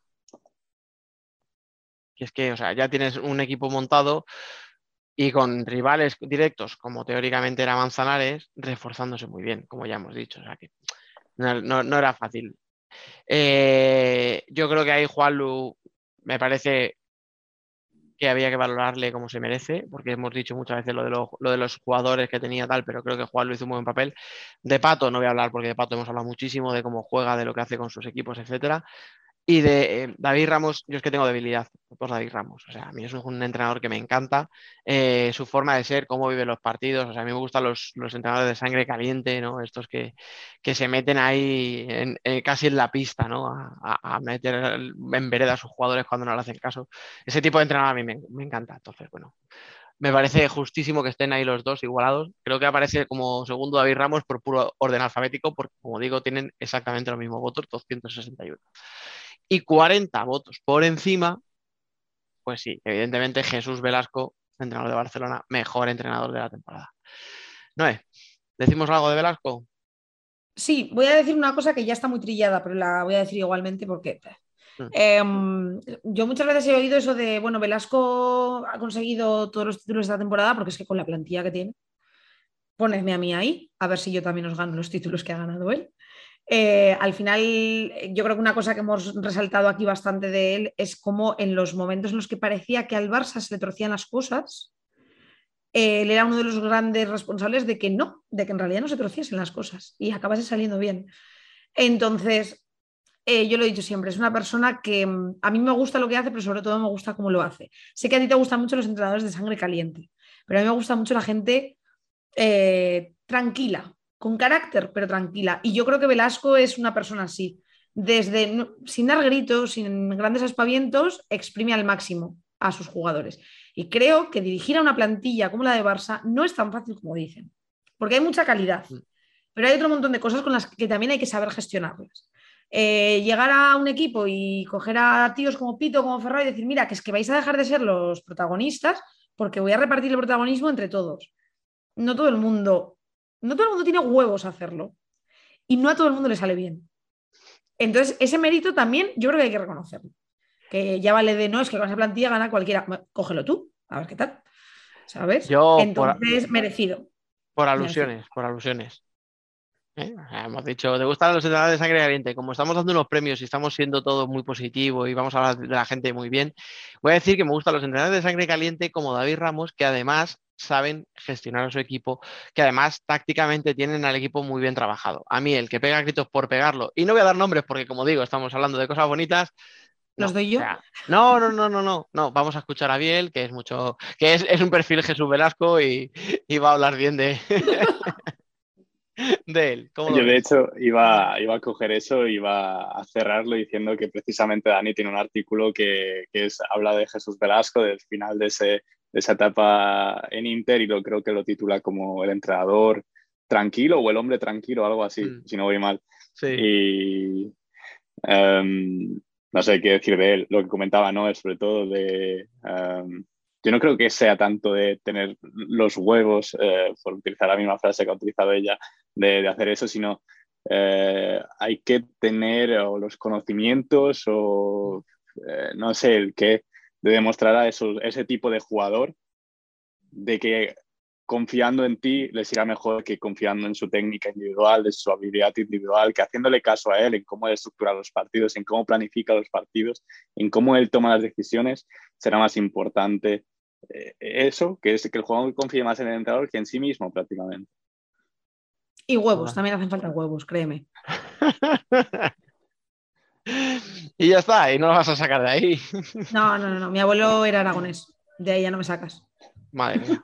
Encima, encima de eso, digo, eh, no, que me voy a meter en un, en un lío. Nada, no voy a añadir nada más a lo que habéis dicho. Eh, totalmente de acuerdo. O sea, es un entrenador eh, que lo demostró en Inter, que lo demostró en Barça y que no todos lo han demostrado. O sea, algo tiene, más allá de, de esa tranquilidad para dirigir, es muy bueno y sabe siempre darle a sus jugadores, a lo mejor pocas pautas, pero las necesarias precisamente para que rindan mejor donde mejor saben hacerlo. Y ya está. Vamos con el MVP, ¿no? Vamos ahí a, sacarle brillo a esto y vamos a dar ya al mejor jugador de la temporada. Sí, es que sorpresa. Yo voy a intentar darle emoción, pero de verdad que me lo pone muy difícil. Teníamos seis candidatos. Vamos con los tres de, de abajo. Lucao en sexta posición, 77 votos. Paul Pacheco en quinta, 105 votos. Cuarto clasificado Terry con 147. No sé, poco que comentar, ya hemos hablado de, de ellos, ¿no? De la importancia de Paul y de Lucao en las temporadas de sus equipos, de la de Terry que contar. No sé si os queda algo más que decir. Correcto, vamos al tercer puesto. Eh, aquí aparece Ferrao. Tampoco creo que nos sorprenda mucho tenerle ahí. eh, Al final es coherente también que los mejores en su posición también estén nominados Este. al mejor jugador de la liga. y Claro. ahí, ahí, ahí, ahí queríamos llegar. Segundo mejor jugador de la, de la temporada, segundo clasificado. No es sorpresa, en la charla que teníamos con él ya lo hemos escuchado. Sergio González, 257 votos, el 23,6%. O sea, que una de cada cuatro personas que votan decida que el mejor jugador de la liga es Sergio González, creo que dice mucho. Ya más allá de todo lo que hemos valorado nosotros, los números están ahí. Y 321 votos, no es tan apabullante, pero sigue siendo un buen dominio. Mejor jugador de la temporada, sorpresa, sorpresa, Sergio Lozano. Inesperadísimo. ¿Qué vamos a decir? ¿Qué vamos a decir de, o sea, que no le hayamos dicho a él? ¿Qué vamos a decir? Que no, mm, es que, es que no, es que ya no nos quedan palabras, no nos quedan, y a veces yo, se lo comentaba él el otro día, eh, parece que con eso de que se ha recuperado de las lesiones graves, parece como si lo que hiciera es bueno porque se ha recuperado de unas lesiones. No, es que sin esas lesiones seguiría siendo el mejor. O sea, eso es un añadido, eso es un, un extra. Pero es que Sergio Lozano es el mejor de la liga sin discusión para mí. O sea, pero sin discusión. Yo tan pronto pienso, ¿quién sería Sergio Lozano sin las lesiones? Este, si con el pobre con las lesiones que ha tenido hasta este nivel, ¿cómo hubiera sido sin lesiones? Es que no soy capaz de imaginarlo. Pero a la vez digo, el mérito que tiene estar a este nivel después de semejantes lesiones.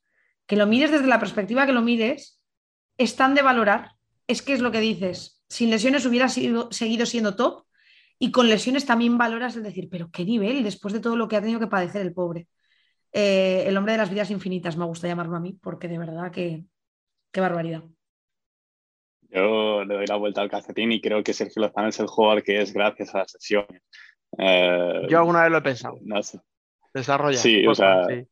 No, al final es imposible saber eh, el jugador que hubiera sido sin lesiones. No, no digo que se hubiera perdido eh, en el mundo del fútbol sala porque ya había demostrado lo que valía antes de, de estas lesiones. Pues sí, o sea, no, realmente no, no sé cómo explicarlo más allá de, del simple enunciado de que esas mismas lesiones le han hecho adquirir esa fortaleza mental, esa eh, superación, esas ganas de ir hasta, de jugar el balón como si fuera el último y eh, no pongo en duda su nivel, ni mucho menos antes de las lesiones. Todos eh, le vimos en Caja Segovia, todos le vimos en estos primeros años con Barça antes de, de las lesiones graves, que, que, han sido, mm, hablo de memoria, en los últimos cinco años.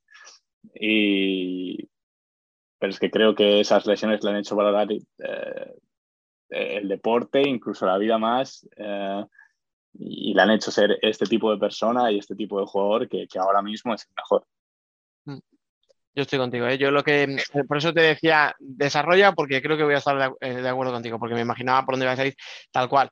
Eh, obviamente, como decías tú, Noé, eh, lo que hace eh, tiene un mérito increíble recuperarse de esas lesiones, pero es que yo estoy también de la idea esta de Biel, de que si no hubiera tenido todas estas lesiones, hubiera sido un grandísimo jugador, obviamente, porque las condiciones la tenía, pero esa fortaleza mental, eso lo ha adquirido a base de hostias, hablando mal y pronto, o sea, las hostias que le ha dado la vida en forma de lesiones son las que Y hacen no que tenga ese ¿eh? carácter. Bueno. Dale, dale, no, no, sí. No, no, porque además cuando eh, posiblemente en su mejor momento, cuando estaba volviendo de una lesión complicada, fallece su padre, no, no ve, por decirlo de alguna manera, eh, este nuevo dominio de Barça y supongo que pues eso también influye. No, no, a ver, son, son muchas condicionantes las que tiene. Por eso digo que no sabemos qué hubiera sido de él sin lesiones. Lo que sabemos es lo que es de Sergio Lozano con las lesiones. Y es un nivel que ahora mismo me parece que es lo que os decía. O sea, creo que no hay un jugador en el mundo que sea tan decisivo como él, ni que tenga esa capacidad de liderazgo eh, en todas las facetas. O sea, sobre sus compañeros, a nivel de juego, eh, a nivel de, de, de estrategias, de todo. Es que todo. O sea, creo que domina eh, todos los aspectos. O sea, Velasco cuando se trajo a Ortiz eh, de París, eh, decíamos, ¿no? La extensión de Velasco en la pista, tal, eh, un jugador de 38, 39 palos, experimentado, que se la sabe toda, que te va a dar un año de rendimiento inmediato. Es que Lozano ya te daba todo eso. O sea, obviamente para Barça muchísimo mejor tener dos jugadores así, mejor que uno. Pero es que Lozano ya te daba todo eso siendo cinco años más joven que él, a lo mejor. O sea, es que es, es que es increíble todo lo que te aporta. Y lo hace sonriendo. Que yo siempre lo digo, Lozano juega a fútbol sala sonriendo todo el rato. Es envidiable. Me parece una tontería, pero una persona que hace esos esfuerzos físicos y no pierde la sonrisa, es que le hace feliz lo que está haciendo. De verdad. Pues porque cuando la vida te da tanta hostia eh, y estás haciendo lo que más te gusta, evidentemente estás muy feliz, estás muy contento de hacer lo que haces. Chicos, no me quiero poner sensible. Lo mejor que podemos hacer si tenemos al mejor jugador Sergio Lozano y al mejor entrenador Jesús Velasco, pues es escucharle directamente a ellos, ¿no? Bueno, pues tenemos aquí nada menos que al MVP de la temporada, al mejor entrenador de la temporada, a los campeones de liga, Sergio Lozano, Jesús Velasco, muy buenas, bienvenidos. Muy buenas. Buenas. Eh, madre mía, ¿eh? O sea, eh, Liga, Copa de España, Supercopa, Champions eh, y lo más importante, o sea, elegidos por el público de Futsal Corner como mejor jugador y mejor entrenador. Eh, Sergio, así en pocas palabras, si es posible, ¿cómo se define la temporada? Increíble. Eh, después de, del año complicado que hemos podido tener, yo, por ejemplo, el tema de volver de la lesión y también el equipo, entrenador nuevo, europeo, mundial, sudamericano, demasiadas citas internacionales para un equipo, afortunadamente, que tiene tantos, pero que eso implica el no poder estar todos juntos durante mucho tiempo. Entonces, eh, la verdad es que en nuestros mejores sueños seguro que pensaremos que podía pasar, pero al final se ha podido cumplir, así que contentísimos. Jesús, yo me acuerdo cuando tú llegaste que decías, este club está obligado, ¿no? A, no sé si dijiste a ganar todo o a pelear todo. Eh, se os ha escapado una Copa del Rey, así como por, por- por disimular, ¿no? No queríais eh, acaparar.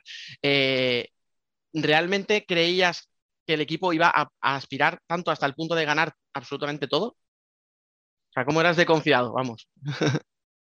No, bueno, yo conozco a, todos los jugadores que la mayoría les conocía de, haber jugado en contra, ¿no? Pero, pero yo creo que, que no estamos obligados a ganar, estamos eh, obligados a, a intentarlo porque nos consideramos favoritos. Yo creo que sobre el papel nosotros somos la plantilla más fuerte y por lo tanto pues, pues tenemos que intentar, por supuesto, ganar, ganar todo. Al final se puede conseguir o no. Ha salido muy bien, a pesar de, de- de- de todos los problemas que veíamos que podíamos tener a priori. Veníamos echando cuentas ahora mismo, hay jugadores de la plantilla, pero ni uno, ni dos, ni tres. ¿eh? Hay bastantes jugadores de la plantilla, han jugado más de 70 partidos eh, oficiales esta temporada. Es que es una. En nuestro Ajá. deporte es una salvajada, estamos al nivel del, del básquet, ¿no? Entonces, Mm. bueno, pues mira, ha salido muy bien, fenomenal, vamos a disfrutarlo porque yo creo que hemos conseguido algo muy, muy grande, muy difícil. Mm, No, desde luego. Bien, Noé, son vuestros. Bueno, yo voy a Jesús, que Lozano ya debe estar harto de mí, siempre era abanderado, prácticamente el director del club de fans de Lozano, siempre recordando esa, esa hazaña, esas recuperaciones, de cómo vuelve después de esas gravísimas lesiones y parece que cada vez le hacen mejor, eh, que, que no parezca que le estamos deseando más lesiones al pobre.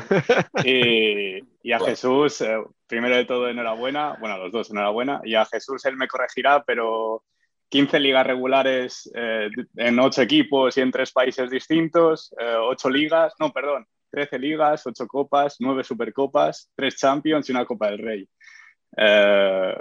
¿Cómo se hace para seguir siendo, siguiendo, para mantener esa ambición y seguir eh, luchando por todo y de, de esta manera? Bueno, yo me considero un afortunado, trabajo en algo que me gusta y, y- y mi trabajo consiste en, en hacer ganar a mis equipos, ¿no?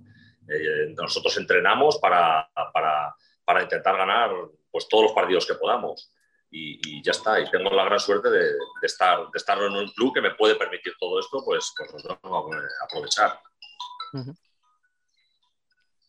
¿No? Bueno, aquí otra gran admiradora de los dos. Estoy encantada de poder eh, hablar un poquito con vosotros. Mi enhorabuena a ambos. Eh, admiro muchísimo lo que hacéis. Creo que los dos, cada uno en vuestro campo, sois ejemplo de absolutamente todo lo bueno que necesitamos para inspirarnos. Eh, yo quería hacer una pregunta a Sergio. Eh, después de todas las lesiones, tú mismo dijiste, te replanteaste retirarte, eh, a pesar de que uno quiere retirarse cuando quiere y no cuando las lesiones mandan. La perspectiva que da volver después de pasarlo tan mal, volver al nivel que tú vuelves, que de verdad, danos el truco a todos, que lo queremos saber. Eh, ¿Es posible que te puedas quedar con un momento de la temporada? Decirme, de toda esta temporada, si solo te puedes quedar con un momento, ¿podrías decirme con cuál te quedarías? Es que hay muchos momentos esta temporada, son muy emotivos porque como tú dices, venía un momento que pensaba que podía retirarme. Eh, te voy a confesar algo eh, que no lo había dicho a nadie, eso lo saben los chicos. Eh, este año cuando me quedé sin el Mundial y nos quedamos solos, eh, dije que, que iba a estar entre los mejores, que me iba a recuperar mi mejor versión y que iba, que iba a estar bien durante todo el año y, y nos lo tomamos media cachondeo con Bernat, con Martenio, con Esquerriña, eh, porque era una ilusión.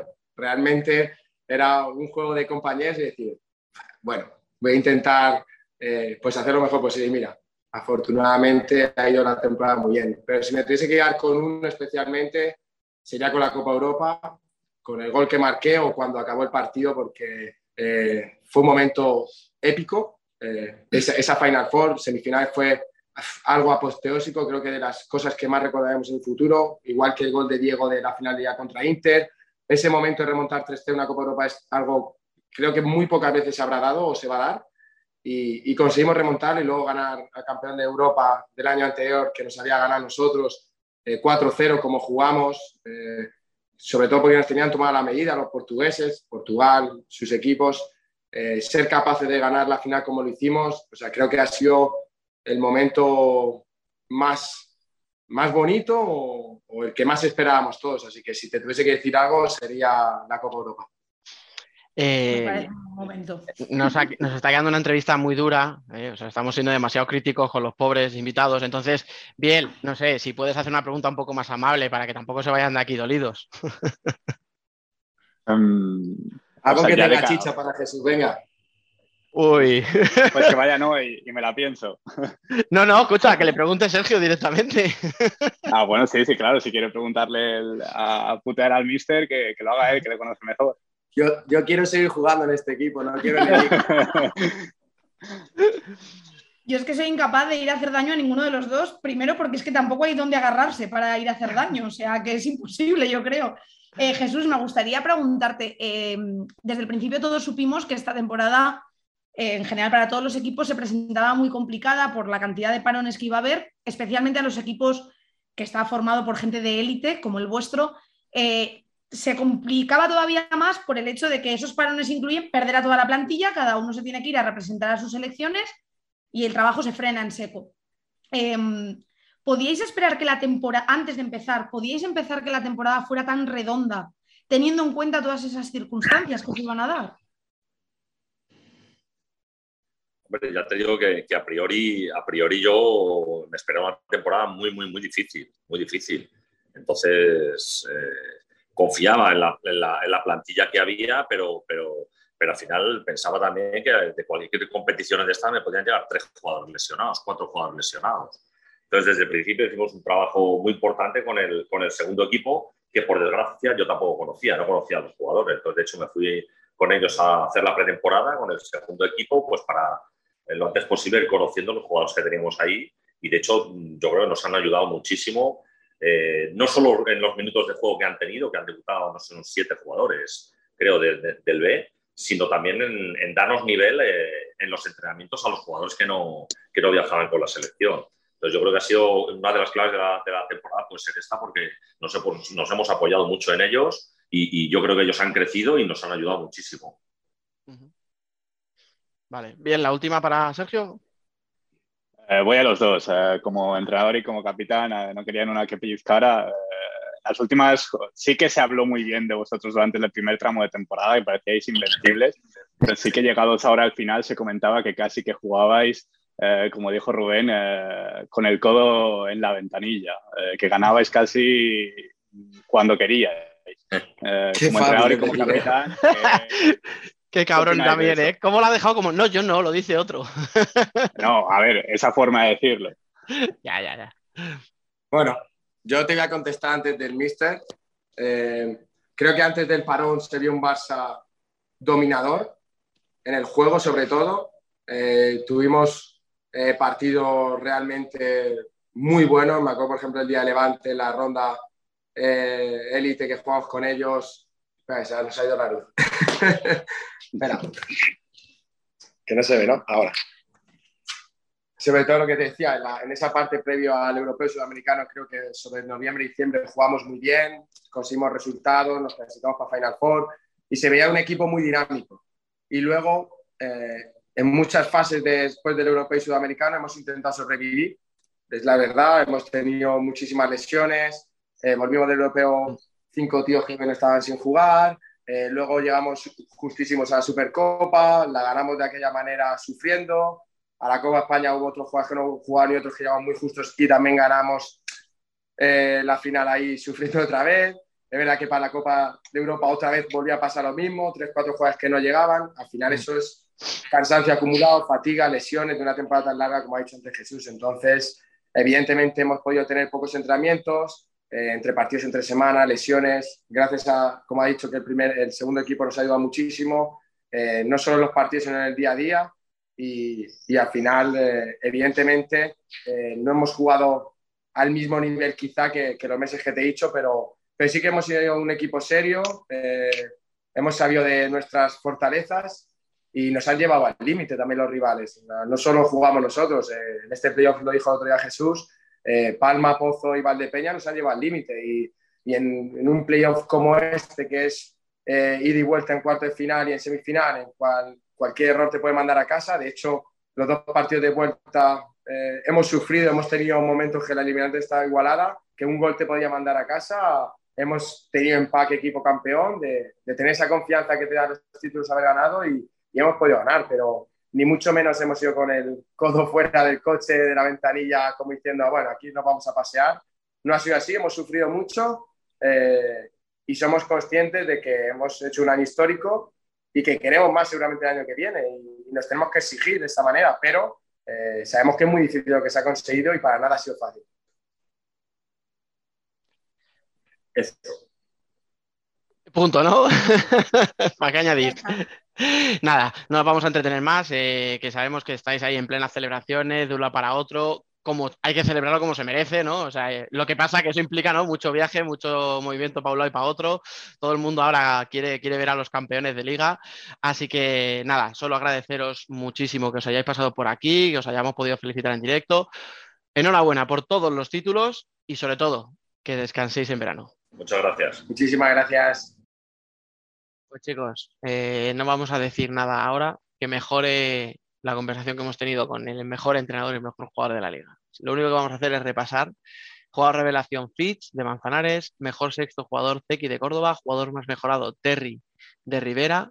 En el quinteto ideal teníamos a Edu en portería, Sergio Lozano en el cierre, Sergio González y Terry en las alas y Ferraro en el pívot. Como decíamos, mejor jugador Sergio Lozano y mejor entrenador Jesús Velasco. Nos ha quedado bastante apañado, chicos. Nos han quedado unos premios muy, muy interesantes.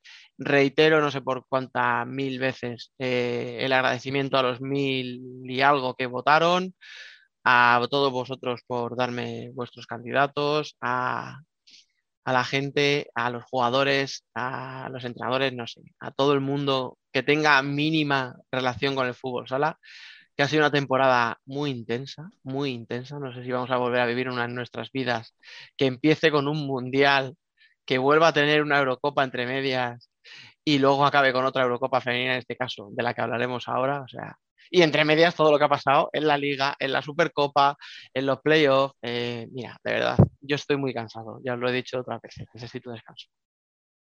Yo volví a empezar ahora mismo.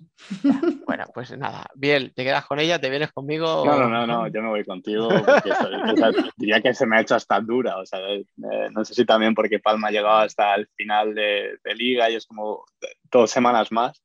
Eh, pero se me ha hecho incluso larga, diría, eh, pesada. No veía el momento de grabar este podcast y irnos de vacaciones eh, y desconectar un poco de todo esto, que parece imposible, porque luego la semana que viene, bueno, dos días después de que se publique esto, sorteo de la previa de la Champions. Y ya Eh, estarás pendiente. favor, déjame descansar.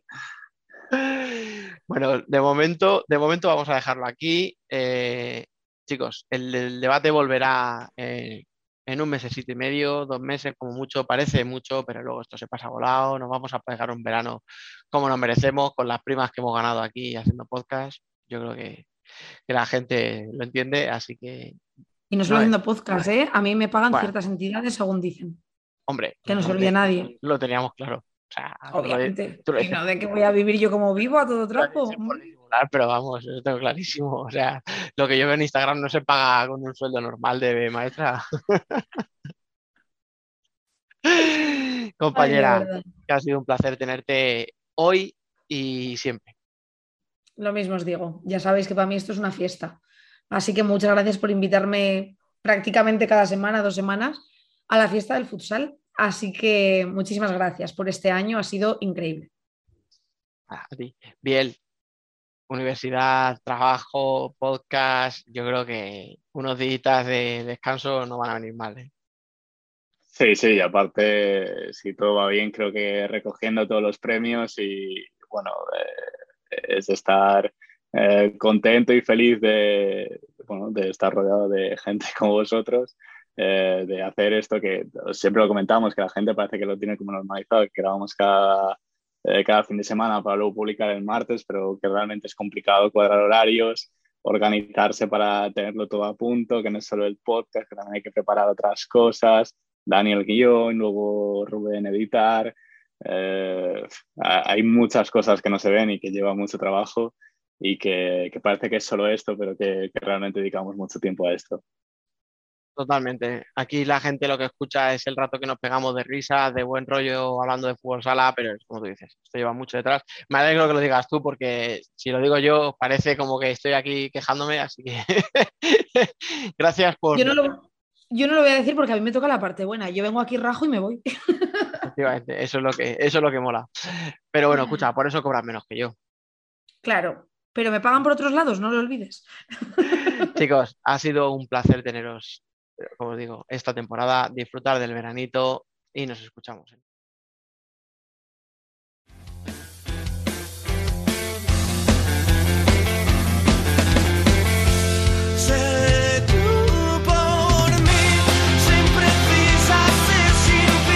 Nosotras también somos futsal.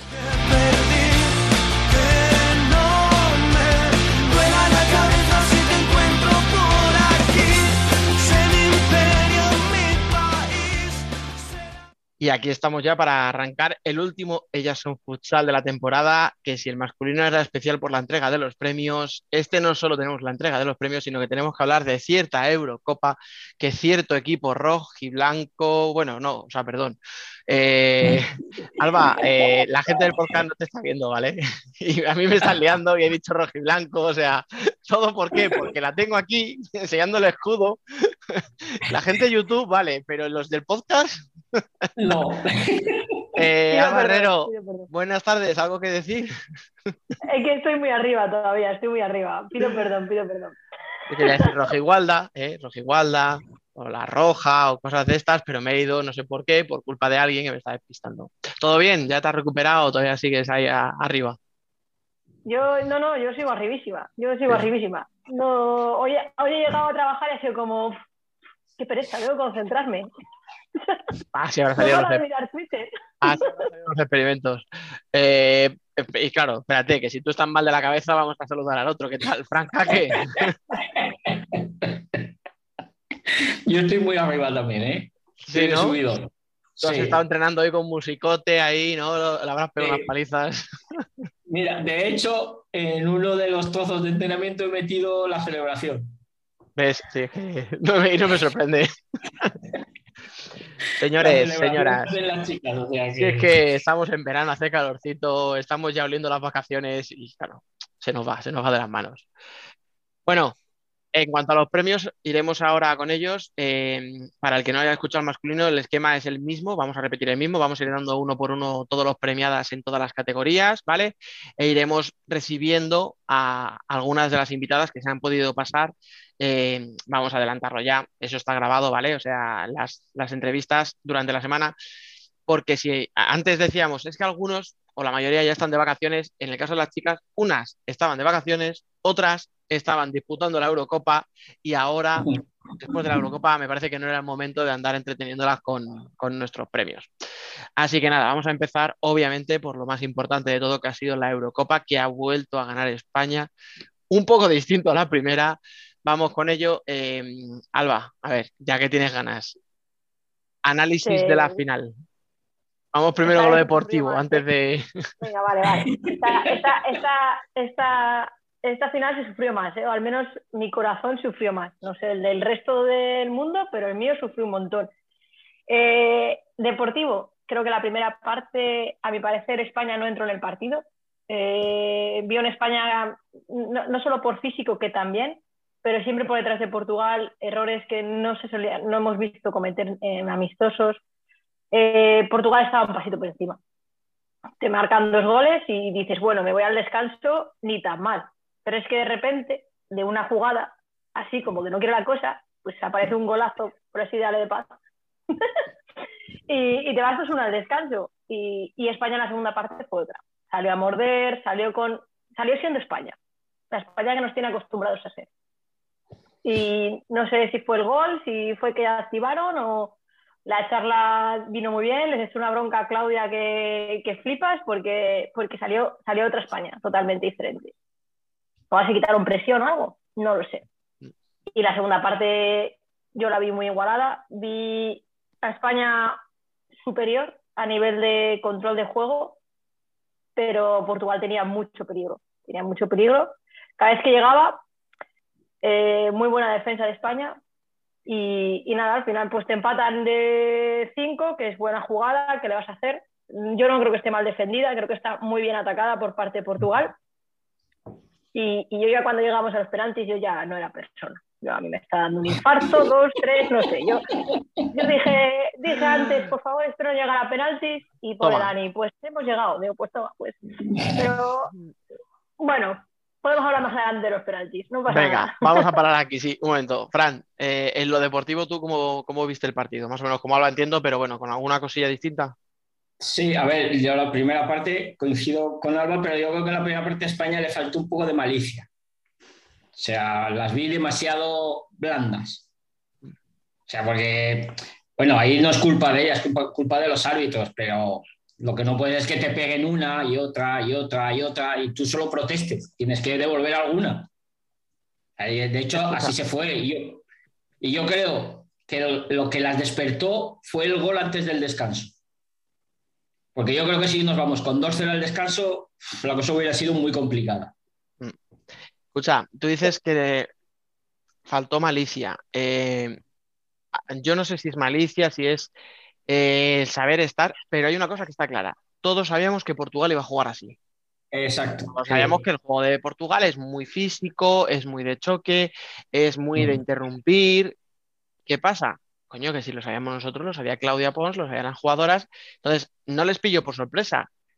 No sé entonces Ujú. qué fue. O sea, quiero decir, ese, tipo de juego, así bronco, eh, duro, o sea, no agresivo, porque no hay ninguna falta que digas es No, no, no. roja, no, no, no hay agresiones, no hay juego sucio, pero hay mucho Nada. choque. En, Sí. en todos los cortes había un bracito por ahí, eh, en cada jugada, en cada jugada de pivot, pues había un poquito de empujón. Pero es que ese arbitraje europeo se permite y lo estamos viendo desde hace mucho tiempo. Entonces, me sorprende que se lo. No sé, que, que les sorprendiera o que no, o que les sacara del partido, porque creo que les sacó un poco del partido eso. Sí. En la primera parte sí. Pero escucha, vale que, perdón, vale que el arbitraje europeo lo permita, pero no puedes, no puedes permitir unas cosas y otras cosas no. O sea, si tienes una decisión, la tienes Mm. siempre que sea la misma jugada. Mm. Eh, yo Mm. creo que el- el arbitraje en ese sentido mm, no fue el de el apto para una final. O sea, no estoy hablando ni que favorece a uno ni a otro, no. Creo que No, no, no. las decisiones que se tomaban no estaban consensuadas. Porque Sí. unas veces se pitaban y otras veces no se pitaban. sea, yo creo que sabíamos a lo que iba a jugar Portugal. Yo creo que saber jugar como, o sea, España- eh, Portugal creo que acabó con una tarjeta amarilla, España acabó Sí. con 3, 4. Y en faltas. Sí, sí. Saber pegar es un arte. Sí, sí, escucha, Y- y, tú y hay que saber explícale, hacerlo. y tú explícale a alguien que no viera el partido. España cinco amarillas, Portugal una. Sí. España en la segunda parte ocho faltas, Portugal dos. Explícale que los- las duras fueron las portuguesas. Mm. ¿No se lo cree? Sí, es que, a ver, pero, yo por cuando- ejemplo- Mm. Perdón, Fran. Dale, dale, dale. Hay, hay una jugada, Mm. eh, creo que es Maite Mateo, le dan un codazo, Sí. ¿vale? Y, y no pita nada. Pero es que luego en otra jugada se dan un golpe entre- al bloqueo Ale y otra jugadora y es, falta, es tarjeta amarilla para Ale. O sea, es que es- yo esa jugada todavía no la acabo de entender. Entonces, no había un consenso en los bloqueos con las manos aquí, eh, perdón, la cara, porque no me estoy viendo, son falta y son tarjetas. Bueno, vale, pero lo pitas desde el principio, porque Mm. entonces mm, igual había que tener alguna otra tarjeta por ahí. Escucha, Ya, ese criterio que tú dices, por ejemplo, le falla eh, en una jugada, no me acuerdo quién es de España, que se queda en el suelo, probablemente Maite. por falta. ¿Es Maite? Bueno, no me acuerdo. Se queda en el suelo, la- monta la contra Portugal Que hablaban esa. y nadie de Portugal le dice, oye, páralo. Espera, espera, tranquila que ahora llegaremos a eso y no fue Carla Vanessa. fue Ana Uy, Acevedo. perdón, perdón, es cierto, Eso, perdón. No, no, no. Pero esa jugada, o sea, falta una española. creo- Maite, no me acordaba, vale. Montan la contra. Nadie de Portugal les dice, oye, pararlo, ¿qué tal? Son las españolas que se vuelven locas. Pero los árbitros no dicen nada. Minutos después, no sé si en la segunda parte, hay una jugada muy parecida y sí Sí, se para el juego y lo para el árbitro. Entonces, eso es lo Ya. que me molesta, esa falta de único criterio. Pero ¿por qué? ¿Pero por qué lo para el árbitro? Porque están en Portugal. Así de sencillo. La primera tarjeta que le sacan a España, que creo que se la sacan, si no me equivoco, a Maite, puede ser, a Ma- no, a Irene. Se la sacan después de que Sí. Portugal y toda la grada protestara. Porque Sí. esa tarjeta no se va a sacar. Escucha, y se la sí. saca porque va a Portugal a protestar. tío. y la segunda está rondando, ¿eh? Hay una jugada sí, de sí. Irene. mm, Es que la segunda sí era más tarjeta amarilla que la primera. Sí. Sí, cuidado, cuidado que el lío hubiera ¿eh? podido ser gordo. O sea, Muy gordo. Yo a lo que me refiero con malicia, ahí en la primera parte, yo creo que ellas metían godo, medían brazo, empujaban y nosotras no. A eso me refiero malicia. Vale, tú haces una, haces otra. Pues una del equipo tiene que decir, la tercera se la hago yo. Y se la hago yo. Y el empujón se lo doy yo con el balón por medio. O sea, no te digo ir a empujar. No, no, con balón por medio. Mira una entrada que hace Noelia Montoro. Contra la valla. Contra la valla y ya está, punto. Ya no vuelve a hacer ninguna más esa jugadora portuguesa. yo te digo una cosa. Ahora tú has dicho, Noelia, yo hay tres jugadoras que destaco en eso, que entendieron perfectamente lo que estamos diciendo. Creo que vamos a coincidir. A ver, si coincidimos. Una, Silvia. Sí. Hay tres salidas a- al suelo, fuera del área, que manda Yanis Silva por los aires, que son sí, totalmente para balón, marcar ¿eh? Da territorio. Sí, sí, sí. Pero como hacían las portuguesas, lleva- fuerte, se la Exacto. lleva por delante y al suelo y fuera. Una Silvia, otra por supuesto Peque, que en esto se desenvuelve Sí. como nadie. O sea, se la veía dura, fuerte, celebrando en la cara de las portuguesas. O sea, lo que tenía que, lo que, lo que, lo que estábamos pidiendo, o sea, impecable. Mm. Y la tercera, porque estas dos que os he dicho son veteranas, llevan mucho tiempo y tal, y se las saben No, todas. La, tercera, Noelia. no, no. Para mí, Noelia, para mí, esa jugada estuvo muy bien, pero no, o sea, pero yo que lo viera más, María Sanz. Sí, que también sí. es una jugadora así muy, muy, muy aguerrida, muy dura. por favor. Sí, sí. Eh, Decidme que os habéis fijado todos en, los segundos, dobles. en los dobles penaltis. En los O dobles. sea, Sí. El Sí, por pero culo sí, que da. máximo de María Sanz, ahora mismo. Fan máximo total. O sea, siempre mi sí. equipo, nunca en contra. Sí, ¿eh? los Porque tres Se coloca en la trayectoria, se le pone por detrás a respirarle en la nuca. Sí, sí. Sí, sí, se le cruza así. Eh, A eso me ¿vos refería fijáis? yo. A eso me refiero de, de malicia. Pero sin embargo, en la segunda parte, las portuguesas ya no hicieron eso de la, en la primera, de la primera parte. Ya fue completamente distinto. Era España quien metía el codo, era España quien empujaba y aparte jugábamos. Y Porque el Dani, gol. Dani muy bien, ¿eh? Jugando de. aguantando mucho. Bueno, Dani se las llevó. con Sí, Se pero llevó cada vez, cada vez- igual que Irene, cada vez que recibían el balón de ahí arriba, era guantazo. Y ahí, ahí sí que, fíjate, durante el partido yo noté que a Irene, perdona, sí que se le notó la diferencia de edad, fíjate. Sí. Porque Dani aguantaba, metía el brazo tal, y Irene, ¿no? Irene eh, entró al trapo, pero entró mal, lo que decimos. Mm. La primera amarilla, se- la, la primera amarilla, vale, que es, eh, es una birria de amarilla, pero al final es verdad que hace una entrada muy vistosa. Y la Mm. segunda, la segunda es una zancadilla que llega tarde, pero que La segunda se libra. Se la lleva la se la- amarilla. se la podía haber llevado. Y, y de hecho Sí. luego sí que mejora en la segunda parte como el resto, pero en la primera está totalmente fuera. Mm. Sí, en la Pero, primera ver. parte mm, yo la vi desquiciada. De- no, es que además lo, lo protestaba todo porque en, en- en la liga lo puedes hacer, ¿vale? Pero ya sabíamos que no te iban a pitar. Y lo protestaba. Y yo la vi fuera del partido totalmente. Y luego la segunda parte mucho mejor. Mm. mucho mejor. Y no, os iba a decir que no sé si os fijasteis eh, que en uno de los dobles penaltis, María, eh, creo que es el primero además, María Sal le indica para dónde va a tirarlo. En plan, le empieza, Mm. le Sí. indica con la mano ahí como para este lado, para este lado. Y efectivamente, ¿eh? Fue. Sí, sí, o sea, eh, son- hay que dárselo a María Sal. Son los típicos estos intangibles que llaman, que nunca sabremos si lo hubiera marcado de no estar María dando por saco, pero ayudar, Pero ayudó. yo creo que ayuda, porque No, a veces desquicia. alguien ahí al lado, o sea, va- Sí, de hecho, desquicia mucho. uno de los, no me acuerdo si es uno de los, de los de- o sea, si, lo- si es el que tira pisco o quién lo tira, que va a dar un paso hacia atrás, tiene a María y tiene que decirle al árbitro, Sí, por favor, sí, que sí, se eche, de sí, que le pide, sí. o sea, porque la tiene pegada, es lo que decimos, o sea, Y en el segundo, cuando va a tirar la jugadora de Portugal, que no me acuerdo ahora de quién era, creo que era Carla Vanessa, yo creo que era la segunda que lo tiraba, eh, se movió. María Sanz dio unos pasitos laterales, pero si tú estás corriendo, eso te notas al algo, final te descentras. Sí. notas algo y ella se movió como que no quería la cosa. No, No, la no, segunda, pues hizo- estuvo, estuvo, estuvo muy bien, ¿eh? la segunda parte fue otra muy distinta. En la segunda parte fue otra muy distinta y quitando a la que tenían arriba, la pivot, Bueno, la que o sea, Gianni Silva, eh, partidazo, o sea, sí, partidazo. O sea, estuvo impresionante esa chiquilla. Además, O sea, eh, le podías tirar una lavadora muy- que lo bajaba, ¿eh? No, no, es que lo bajaba todo, lo aguantaba todo, pero escucha, eh, o sea, dio un por culo a Maite y a Noelia porque además se iban Sí. turnando para defenderla y Sí. caía banda y es que Es que siempre generaba. Eso, eso es, sí, eso es lo que más peligro nos quedaba, que caía banda y ya dejaba todo el hueco en el medio abierto. Ujú. Es que Hay una jugada que es, doble, que es falta de doble penalti, que está en banda y se va de Anita Luján y de Noelia Montero, creo que los dos. Entran, se sí. va, se va. Y es como, ¿cómo lo ha hecho? No, fue un partidazo esa chiquilla. Y gracias que doña Silvia estaba ahí detrás. Venga, vamos a empezar a hablar de nombres. Va, venga, va, Alba, venga. Ah, Yo antes iba, iba, iba a decir que mm, para mí en, en defensa Mm. Noelia y Maite hicieron un partido. Antes de pasar a la portería, iba a decir. Pero si queréis no, pasamos no, no, más Sí. que la portería, vamos a ir por nombres, vamos a ir por nombres. Entonces vamos a empezar Mm. por atrás, por Silvia. ¿Qué, qué- qué podemos decir? O sea, separa dos penaltis en la tanda, separa dos dobles. eh, como comentábamos hoy por Twitter, eh, hay uno, el tercero, que va fuera, pero que casi podríamos apuntárselo porque Nada, intimida. para.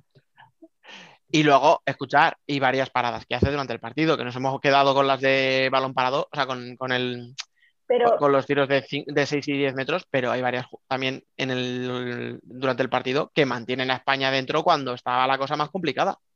Efectivamente, en la primera parte. Eh, mira, yo más que con las paradas de, de juego, me quedo con su juego sin balón y cuando atacaba España y cuando jugaban con, con el pívot. Estaba siempre pendiente. Mm. Eh, balón al pívot, ya estaba pendiente si se iba a girar para salir a tapar. Eh, los balones en largo que dijiste que había entrado, siempre perfecta a cortar el balón. Mm, Cuando tenía que sacar en largo, sacaba en largo. Cuando tenía que despejar, despejaba. Creo que no se equivocó ni una sola vez. Estuvo metida en el partido todo el partido. A diferencia de Ana Catrina, que yo creo que estuvo muy bien, tuvo muy buenas paradas. Mantuvo a Portugal, hay que decirlo, que para mí mantuvo a Portugal, porque al final la que le para Irene Córdoba con el, con el pecho hombro, digo, a ver, ¿cómo ha llegado? Es, Es una muy portera buena. muy rápida, tiene muchos reflejos. Es muy rápida.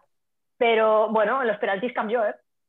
En los penaltis. Escucha, no sé a quién se lo he leído hoy y que me perdone si nos está escuchando porque va a decir, joder, que he sido yo. Pues, lo siento. Pero alguien decía que había un scouting porque los penaltis a Ana Catalina van arriba. Y es una Todos. portera que abajo es muy buena, tiene muchos reflejos exacto. y va de lado a lado muy bien. Pero los penaltis van Todos arriba arriba. y todos para Mm. adentro. Todos, todos Pues mira. arriba. Ah, es una portera muy bajita, así que no sé Sí, si mide unos sí. 60, o sea, Sí, sí, pequeña. Claro, pero es que a, a Silvia le daba igual que fuese para arriba que para abajo, porque es que lo paraba. O sea, es, Es que, que los, dos la- que para, los dos que para va de cuerpo entera. Que se- a mí Mm. me recordaba mucho, porque eso, muchas porteras van abajo, van a hacer la cruz. No, Mm. no, no. Ella con lo alta que es, con lo Es grande que es, desplazamiento lateral y. Sí. el desplazamiento lateral y ya está. Y lo para los dos. No, es que además lo bueno es que intuye, o sea, se, se mueve al lado del tirador. O sea, el, el pie de la tiradora, pues si Sí, a derecha siempre al lado fuerte. allí. de- sí, siempre al lado fuerte. La Al- verdad es al que. lado- Sí, sí, ¿Qué por os eso. va a eh. decir? No? Eh, solo voy a decir una cosa más. Bienvenidos al club de las porteras. Eh, en, este, en este barco, en este barco siempre hay gente, pues, sitio para más gente. Mucho había tardado, Fran. que eh, va- voy a decir una última cosa, voy a decir una última cosa. Silvia en la primera Eurocopa mantuvo la portería a cero y creo que es, fue clave para esta Eurocopa y para esta creo que también. O sea, poco más que añadir. Lo he dicho todo ya. No, ya está, ya está. ¿Qué no, y, y qué te vamos a decir hoy? Cualquiera te discute nada hoy. Hoy, hoy nada, Claro. hoy es que no puedes decir nada. De normal siempre decir nada a las porteras, pero es que ahora decirme vosotros hoy que no puedo hacerlo. No, no, no, Bueno. no, por supuesto. Sigamos, va a ser lo mejor. Querías Sí. tú hablar de Noelia y de Maite en el cierre. Para a mí ver, no sé es- si hicieron un partidazo. Sí, sí. Y estuvo Me muy falta- acertada Claudia porque no las dejaba, en cuanto veía que una empezaba a flojear, cambio y metía a la otra. Muy O sea, las, tuvo, las tenía el tiempo justo para que se quemaran ahí con, con las dos pibos que tenía Portugal y fuera, y cambio, y cambio. También es cierto que tiempo. yo creo que Laura jugó menos, pero todo lo que lo jugó Laura lo hizo muy bien, ¿eh? También estuvo Sí. muy, muy fina. Sí. Para tener, o sea, recordamos que es su primera final. Es que a eso, Que eso me a y Maite ya estaban, ¿eh? Y La edad que tiene- se notan. Es que se nota, tiene 19 años. O sea, es que le- no le podemos pedir. No, no, que- escucha. Y que, y que igual que Maite es más posicional a lo mejor y, y- y se aventuraba menos al ataque que otras veces y tal, Laura Sí. sí que iba para arriba, ¿eh? O sea, Sí, pues sí, Noelia, sí. Noelia nos tiene acostumbrados a, mucha, a moverse mucho por la pista, a recibir incluso de espaldas y tal, pero, pero Laura se estuvo incorporando sin ningún tipo de miedo, vamos, pero muy bien además. Sí, sí. Sí, sí. Es que yo creo que el partido requería más el trabajo de Noelia y de Maite que lo que juega normalmente Laura. Mm. Yo creo que por eso no. Porque, Yo creo claro, que no fue es lo buena mismo. lectura de Claudia ahí. Sí, a eso me refiero, que, que tuvo una buena elección. Cuidado, No, cuidado que estamos hablando como si fueran las dos veteranas, pero Sí, no, Noelia, no. Noelia tiene 24 años, por ejemplo, ¿eh? O Sí, sí, sea, sí, sí. Veterana, veterana. Es que a nivel de selección ya es veterana. eso es verdad. Es que fíjate lo, lo- lo que tiene atrás Roldán. Pues Es que por, eso, fíjate- por eso le va como le va. Lo que tiene ahí atrás Roldán. Y cuando, y cuando Sí, se les escapa algo a las dos, tienes a Cristina en portería, pues. Sí, también. Es que Oye, a ver, seguimos adelantando líneas. A ver, venga, a las alas. ¿Alguna que destacar? Eh, a ver, ahora no. yo. Eh, Yo, para mí fue la línea mm, donde menos brillo hubo. Sí, y me- y ahora me explico. Ale metió dos golazos. Es verdad que estuvo eh, mm, muy atenta, eh, jugó muy bien los minutos que estuvo. Pero a mí, si hay algo que yo le puedo achacar a Claudia Pons. Eh, válgame a mí que yo me atreva a criticarla, que no es una crítica, es el poco uso que dio de Lucy y de Irene. ¿Por qué? Porque al no utilizar a una zurda, tenía que, Mm. tenía que combinar a Anita Luján, a Peque y a Ale, y se las notaba mucho cuando una de las tres que hay a banda derecha, que yo las veía desperdiciadas. Yo veía ahí, Sí. ¿sabes? O sea, por ejemplo, hubo no sé por qué, si era casualidad o no, Anita iba mucho, mucho tiempo, o caía mucho tiempo a la banda derecha, y Anita el regate que tiene y la visión de juego en la banda derecha se pierde. sí. Sí, porque cuando, cuando se va en velocidad siempre se va hacia adentro. Y, y la banda Anita- derecha no se puede ir hacia adentro. O sea, Anita no la Anita- poner en, la- en- Es- en esa banda. Es un A desperdicio. Anita es la, mejor, es la mejor del mundo, Anita. Pero la pierna izquierda la tiene, como dicen aquí en Canarias, para bajar de la guagua. Me gusta. Madre mía. A ver, su sí, izquierda sí, no. no, no, sí, sí. O sea, además, Que, su, su que regate insisto, es que si jugaban. velocidad yéndose. O sea, necesitas espacio. Y se Mm. la notaba que se intentaba ir hacia el centro y ya rápidamente giraba porque que tenía que irse hacia, hacia la derecha. Entonces, Vale. yo creo que también he de decir que los, a mí no sé, mm, personalmente los minutos que jugaron tanto Lucy como Irene me pareció que, que- que lo hicieron bastante bien. Que tenían frescura, intentaban te- tirar hacia arriba del equipo. Que, Clau- que Claudia había otra cosa, totalmente. Pero A ver, tiró, tiró de las de las, De las de, las fijas, de las que cuenta más con ellas. Da, daros cuenta que he dicho esas tres y no he dicho María Sanz, porque María, hasta bien entrada la segunda tal, también estaba No contando sale. muy poco. O sea, jugaba. Sí. Luego, es verdad, que mete el gol y tal, y ya la prórroga casi que se la juega, no te voy a decir entera, pero juega muchos minutos de la prórroga. También porque está más Pero, fresca y tal. Y porque viene con la confianza del gol. Tampoco la vas Claro. a ¿sabes? La- No, no, no, a por eso, pero que al final asegúrate que no hablamos, claro, pero hablamos de cuatro diestras y se nota. Sí. Yo es lo que te digo, Sí. ¿sabes? Entonces yo creo que ahí es donde menos brillo hubo, a lo mejor. Y por ejemplo, o sea, tengo que- hay que decir que bueno, los, Ale de Paz, los dos goles, de verdad, es, es que a cada- no sé cuál de los dos es más golazo. O sea, es que ahora mismo ya Para no sé mí, fíjate- para mí el segundo. Para mí Eso te iba a segundo. decir. Yo ahora, viéndolos repetidos y tal con calma, me gusta El más el segundo, segundo. porque es más cerca, pero es un balón a bote pronto que es dificilísimo de pegar como le pega Sí. y que vaya como y va. que no se vaya y que no se vaya al, al techo del pabellón. Vale, pero yo iba a decir eso, vale, los dos goles. Pero yo soy Silvia, Maite y Noé y les ma- la mato. Porque tuvo cada, cada error, algún error en defensa de perder balón uno contra uno al borde del área, que yo soy la portera y todavía la estoy odiando. Escuchad, O sea, ¿no lo dice Claudia en el tiempo muerto? Sí, sí, No sí. les remarca las pérdidas esas abajo, Sí. que ni no quiere pases horizontales. También creo Sí. que hay una que, que la hace Anita Luján. Y, y también, Sí. que yo soy, yo Y en ese Peque. momento estaba, y Peque otra vez. O sea, me refiero, pero yo me fijé en eso, que eh, en ataque aporta- aportaron, Mm. ¿vale? Pero en defensa estuvieron flojitas, o sea, así a nivel general. Vamos con la última línea. Venga, a ver, el pivot. Dani, muchos minutos, decíamos antes, muy bien. Irene se la notó un poquito al principio, a lo mejor no sé si los nervios, no, o qué, pero bueno, luego mejoró. Y la que menos jugó fue Ame, pero que entiendo, eh, porque yo se lo pregunté después de las semifinales y ella me dijo, si queremos jugar 3-1 claro, utilizaré a Dani y a, y a Irene. Si queremos un 3-1 de movilidad, que pueda ser un 4-0 tal, Ame. Entiendo que a lo mejor el 4-0 ya. partido lo que pedía era eso, era una pivot fija y, y un poquito más, más dura. Bueno, no sé, ¿cómo visteis a las tres? Bien, yo creo yo, que la- las dos, Irene y Dani, para mí bien. Irene flojeó en la primera parte, pero porque entró con los típicos nervios. A ver, es que tiene 19 años.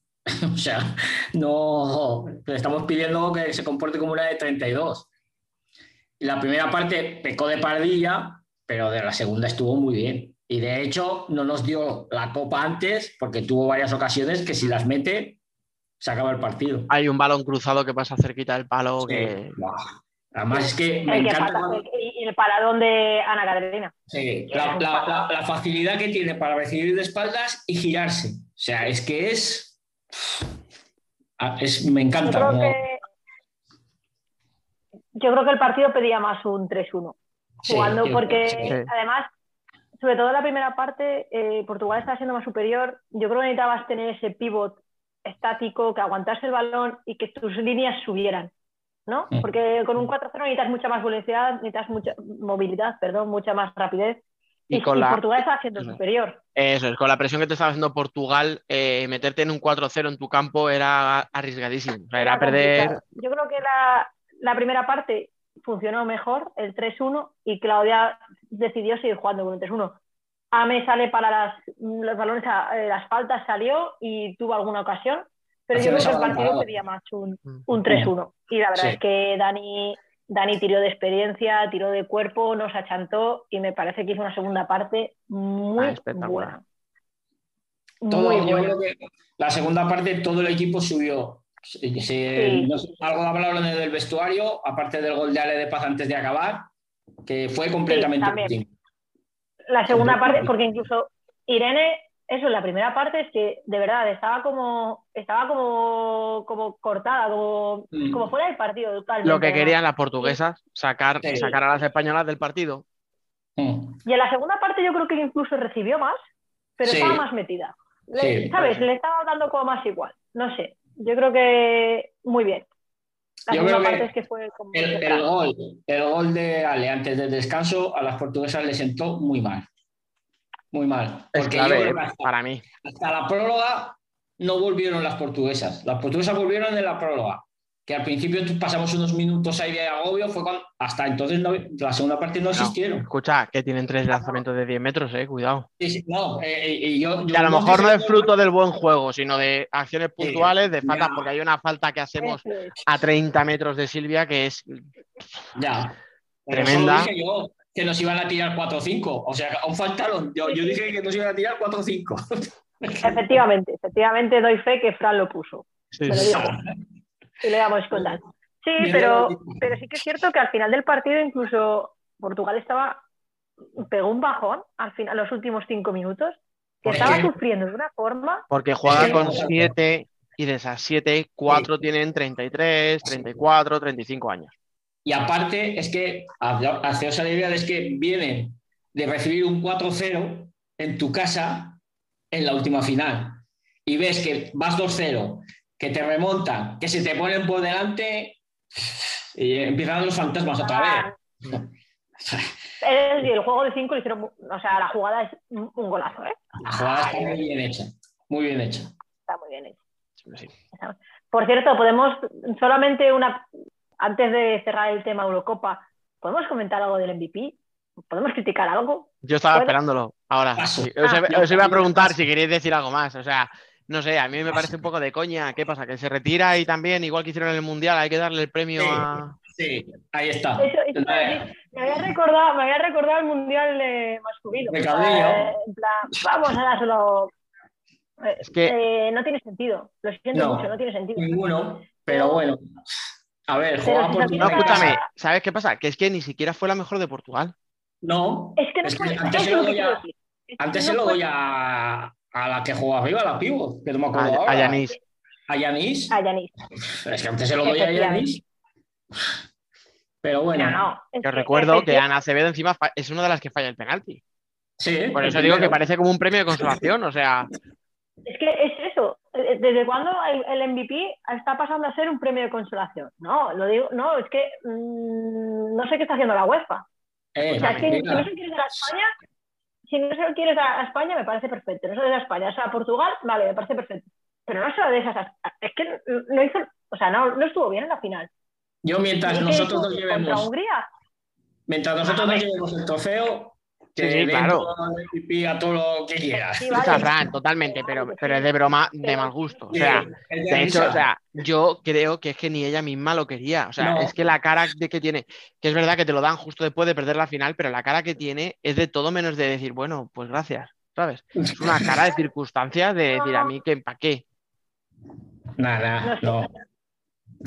No, no tiene ningún sentido. Yo voy a, voy a decir, lo siento, tengo que decirlo. ¿Qué más tiene que hacer una portera para llevarse un MVP? ¿Marcar goles también? Pues igual Sí. tiene que marcar goles. Sí, Joder.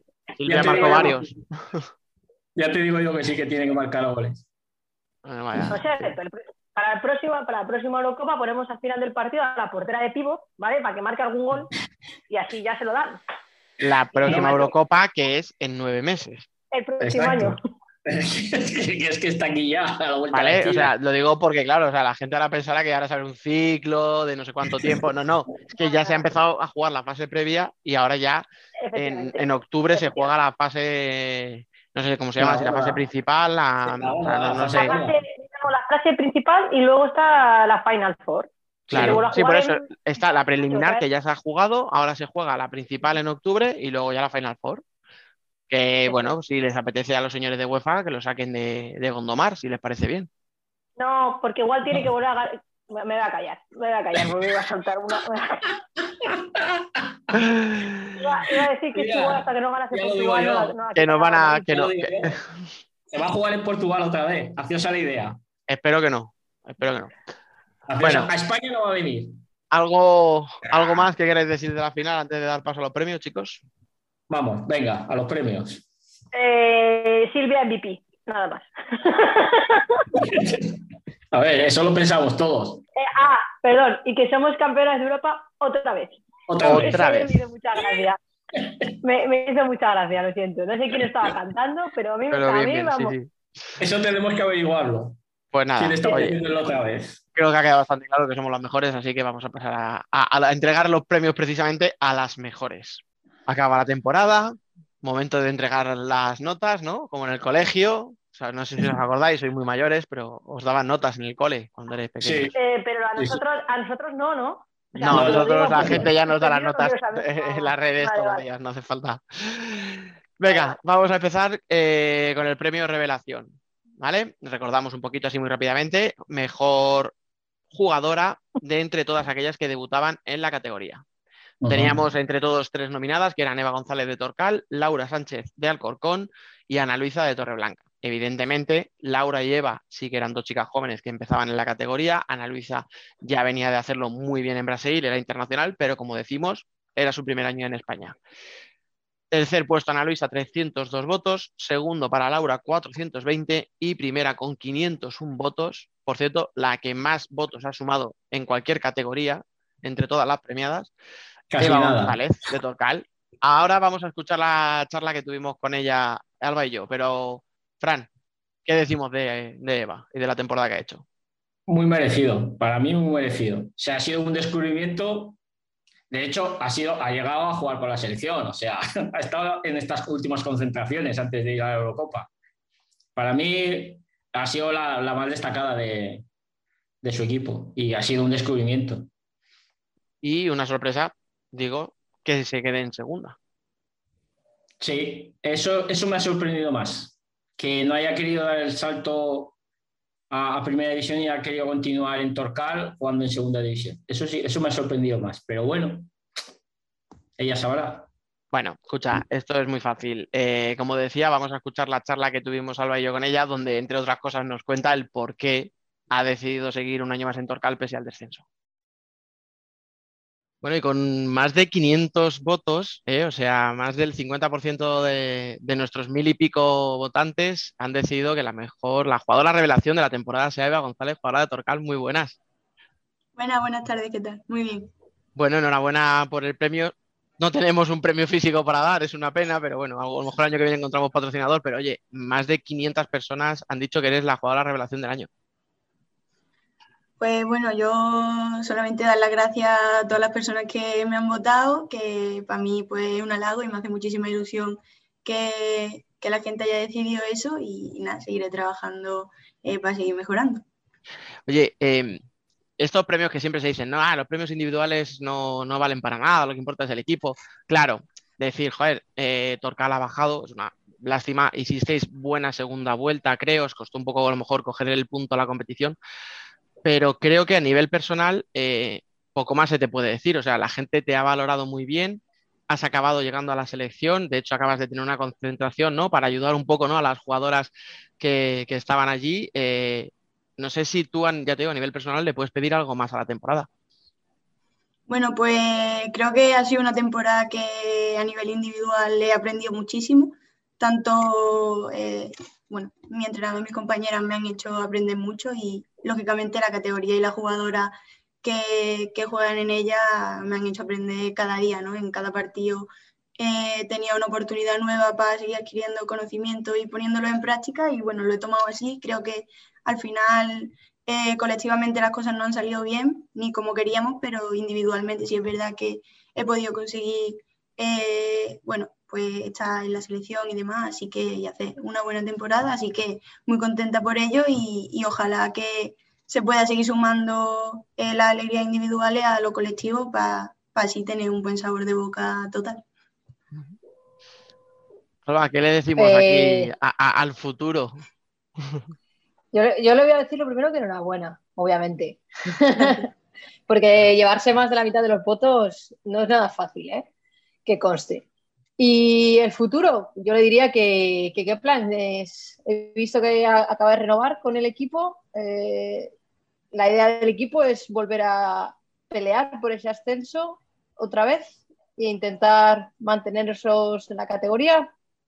Sí, sí, por supuesto. O sea, es verdad que ha sido una decisión muy complicada, eh, muy pensada, que, bueno, he dudado muchísimo en, en qué hacer y qué no hacer, pero al final he decidido con el corazón. Creo que ahora es cuando las cosas no van bien, eh, no es cuando tengo que que irme de, de mi equipo, ¿no? Creo que debo intentarlo un año más y siento que tiene que ser así. Así que bueno, como el objetivo del club y nuestro objetivo es claro, que es volver eh, a subir al equipo de primera división, quiero intentarlo un año más y, bueno, ¿por qué no volver a conseguirlo? Yo al hilo de esto, eh, claro, es que el tema de la renovación yo creo que, no te voy a decir que nos sorprendiera, pero sí que nos llamó la atención, ¿no? Porque no, no quiero nombres, ni mucho menos, pero ¿cuántas llamadas has tenido o mensajitos de, oye, ¿qué vas a hacer? Eh, ¿Cuánta gente se ha puesto en contacto contigo antes de que se hiciera oficial tu renovación por Torcal? Pues la verdad es que, mm, si te soy sincera, he estado muy agobiada porque no sabía qué hacer. Es verdad que tenía muchas opciones y que me las he planteado, que ha habido eh, oportunidades que, no sé, me han gustado muchísimo, ¿no? Pero como ya te digo, me he guiado por el corazón, sentía que este año tenía que hacer eso, así que, bueno, eh, así lo he decidido y no sé si será lo correcto o no, pero bueno, tengo claro que lo he hecho con el corazón y que ojalá podamos conseguir el objetivo y el año que viene se me vuelvan a presentar oportunidades y pueda volver a tomar una decisión, sea la de quedarme o sea la de irme. Fijo, fijo que sí, que te, llegan oportunidades y fijo que hacéis una, una gran temporada. Yo no te voy a preguntar nada más, simplemente te voy a desear muchísima suerte para ti y para el resto del equipo, porque segunda división al final parece que no, pero es, es complicada. Son bastantes partidos y al final luego es el playoff y, y no puedes, no puedes eh, descolgarte pronto. Entonces, muchísima suerte y, y mucho ánimo. Muchísimas gracias, muchas gracias. Pues nada, yo no voy a completar más que lo que ha dicho Alba y añado una cosita más que creo que, que- que- que te viene muy bien y es que descanses y que pases un feliz verano. Muchísimas gracias. Igualmente a vosotros, feliz verano. Venga, seguimos explorando categorías. Después de la mejor, de la revelación, perdón, vamos con la jugadora más mejorada. Recordamos muy rápidamente aquella que más ha evolucionado, ¿no? en su rendimiento respecto a lo que vimos el año anterior. Aquí teníamos más jugadoras, o sea, aquí teníamos en total cuatro, tampoco mucho, pero bueno, una más. Cuarta clasificada, Laura Uña, con 116, ¿vale? Ejemplo de jugadora que lleva muchos años, pero que es verdad que el año pasado tuvo un rendimiento muy alto. Tercera clasificada, creo que estas, las tres que están a- en el podio cumplen holgadamente con el requisito ¿no? que, que cumplíamos. Tercera, María Sanz, 359. Cuidado porque ahora estaba todo muy, muy, muy igualado. Segunda, Clau López de Alcorcón, 371, solo 12 votos más. Buah. Y primera, la jugadora que más ha evolucionado respecto al año pasado, Irene Córdoba de Futsi, con 377. Solo 6 votos de diferencia con Clau y 16 con su compañera de equipo, María. Alba, di lo que quieras. Madre mía, qué podium. Creo, creo que si, si- si- queremos que la gente entienda eh, bien qué pedimos en esta categoría, el podio es perfecto. Sí, creo que no lo puede describir mejor. O sea, qué locura. Vaya, tres jugadoras. Eh, muy merecido. O sea, creo que cualquiera de las tres que hubiese ganado, creo que estaba muy merecido. Sí. Irene, sí, llevamos hablando toda la temporada de Irene. Le han dado minutos y, y 19 años y, se come la pista al cierre que, a la, a la cierre que se ponga por medio. Y lo mismo te marca un golazo que te da un pase de gol. Es que es, es espectacular. Entonces, claro que más, mejo- eh, más mejorada, como para no. Madre mía. Fran. Eh, espero Ah, perdón, espero que de aquí, sí, iba a decir que de aquí solo puede ir para arriba. El próximo año ya tiene que ser mejor jugadora o algo así, ¿no? O sea, ya... Al ritmo que va lo va a conseguir, ¿eh? no tengo duda. Sí. Ah, no, no, no, no, no. Ni- no tengo ninguna duda. Fran. Yo eh, comparto lo que ha dicho Alba. O sea, las tres, cualquiera de las tres que hubiera ganado, estaba bien merecido el premio. Y en cuanto a Irene, es que ha tirado la puerta, no, ha tirado el castillo abajo. O sea, ha entrado como un elefante en una cacharrería. Además, yo creo que aquí lo hemos hablado alguna vez. Es que si pones a mirar algún cierre para que la defienda en primera división, encuentras una o dos, no encuentras más. Yo creo que encuentras dos. Una se llama Noelia Montón y la otra se llama Maite Mateos. Mateo, No, perdón. no, y, y Cami. Y. Cami. Y Cami. Y Yo Cami, creo que son las, vale. las tres Mm. únicas que pueden pararla, porque es, es, es la. Ahora, yo lo que quiero ver ahora es si le van a seguir dando los mismos minutos la temporada que viene. Porque como no le den los mismos minutos, o sea. Es muy difícil, es muy difícil quitarle minutos ¿eh? No, saco son- lanzallamas y me paso por la estación. O sea, son tres jugadoras que, las tres que están en el podio, que han aprovechado una cosa muy, muy, muy, muy, muy importante. Sí. Al final, ¿por qué han mejorado tanto? Primero, porque tienen calidad para mejorar, evidentemente, ¿vale? O sea, pero es que daros cuenta de un detalle. ¿Cuáles son las dos lesionadas de gravedad de Futsi? Ya. Vanes Otelo y y Leti. ¿En qué puesto juega María Sanz? En el de Leti. ¿En qué puesto juega Sí. Irene Córdoba? En el de Vane. Vale. ¿Por qué tuvieron tantos minutos este año? Porque estaban las que iban a ser las titulares, las que iban a acaparar los minutos, estaban lesionadas. Lo han aprovechado de lujo, Sí. insisto, porque son muy buenas. Claro, Pero ahora, ahora a ya están ellas en posición de ventaja. O sea, ahora son las otras las que tienen que ganarse los minutos. Claro, tú ahora no puedes coger y decirle a Irene, no, se ha recuperado Vanes Otelo, tú te sientas. A ver, No, no, ahora tienes que decirle a. Vanes Otelo, tienes mucho nombre porque te lo has merecido durante muchos años, eres una de las mejores goleadoras de la historia de España, pero amiga, efectivamente. te vas a tener que pelear los minutos con esta muchacha. Exacto. Eso es. Y Igual, igual el- la próxima temporada Leti no le quiere dejar el dorsal a María Sanz, ¿eh? Va a decir, a ver, a ver, a ver, a ver. ¿Y qué será de los narradores entonces, pobrecitos? Escuchar, igual que os digo que ellas dos han aprovechado las lesiones, el caso de Clau en Alcorcón, ahí sí que hay dos claves, no solo una. Una es evidentemente la salida de Irene y de Vane. Son dos Sí. jugadoras que tenían mucho protagonismo, mucho, acaparaban mucho balón, muchos minutos ¿no? Eh, en los momentos clave. Su salida hace que todo el grupo tenga que dar un paso adelante, pero es que Clau, además de dar un pasito adelante, ojo lo que voy a decir, que ahora entendéis por qué, ha dado un paso al lado. Sí, el ¿Vale? cambio. Ha cambiado la posición. Ya no es Sí. cierre, es sala, tiene recorrido, de repente ese cierre tímido que veíamos que le costaba defender en posicional a los pivot tal, ahora resulta que es un ala que tiene llegada, que tiene gol, Y que defiende. sube, que baja, que tiene un, eso es, que tiene pulmones y que tiene, eso es, y que además los- el oficio de defender lo sabe porque era cierre. Sí. Ahí ha salido muy beneficiada del cambio de sistema y también, evidentemente, de las dos jugadoras que ya no están. Muy beneficiada ahí- ella y Alcorcón. Ahí, ahí hay mucho mérito, aparte de que mérito tiene ella, lo tiene su entrenador. Ahí hablaremos ahora de él más adelante, así que no hagamos spoilers. Vamos, Ya, vamos a pasar de categoría. pelota, ya está haciendo la pelota. Vamos a cambiar de categoría. Mejor sexta jugadora. Eh, vale, aquí teníamos un poco, ¿no? Como difuminado el objetivo. O sea, aquí no se trata de decir quién no- la que no sea titular, porque sabemos que fútbol sala ser titular no es exactamente lo que en otros deportes, ¿vale? Pero sí que teníamos el concepto, ¿no? De una jugadora que no es indiscutible, que no sale siempre, ¿no? En, en- en los quintetos o en los minutos clave, tal, pero que siempre aporta, ¿no? Que, que saliendo desde el banquillo con menos minutos que el resto, siempre suma. Teníamos aquí muchas nominadas. Vuelve a aparecer como sexta eh, Laura Uña, con 102 votos. Aparece en quinta posición Nona, con 112. Seguimos subiendo. Cuarta Chuli, con 171. ¿Vale? Una jugadora que también la podríamos haber puesto en me- más mejorada, creo, ¿no? Porque también ha pegado un salto sí, sí. Pero todavía la dejamos en la de sexta. La falta, la falta un poquito más. Y vamos al podio. Tania de Alcorcón, 218 votos. ¿vale? También jugadora que debutaba en este año, pero que sin ser eh, ni siquiera un pivot eh, se ha defendido bien en la posición y tal. eh, bueno, correcto. Con 254 votos segunda, Patri Ortega de Roldán. Temporadón. Buena aparición la suya. Y, y lo que decimos también, eh, que en principio no parecía ¿no? que estuviera destinada a lo mejor a tener tantos minutos. Y mira, lo ha hecho muy bien. Y primera y 366, aquí sí que ha habido bastante diferencia, Laura Sánchez de Alcorcón. Entonces, antes de escucharla, eh, Fran, ¿qué tienes que decir? Es otro de los descubrimientos que, hemos, que ha habido de esta temporada. Es que es como lo, lo mismo de, de Clau. Lo que pasa es que a, a ella no la conocíamos, no la teníamos en el radar y ha sido una aparición estelar. O sea, para mí ha hecho una muy buena temporada.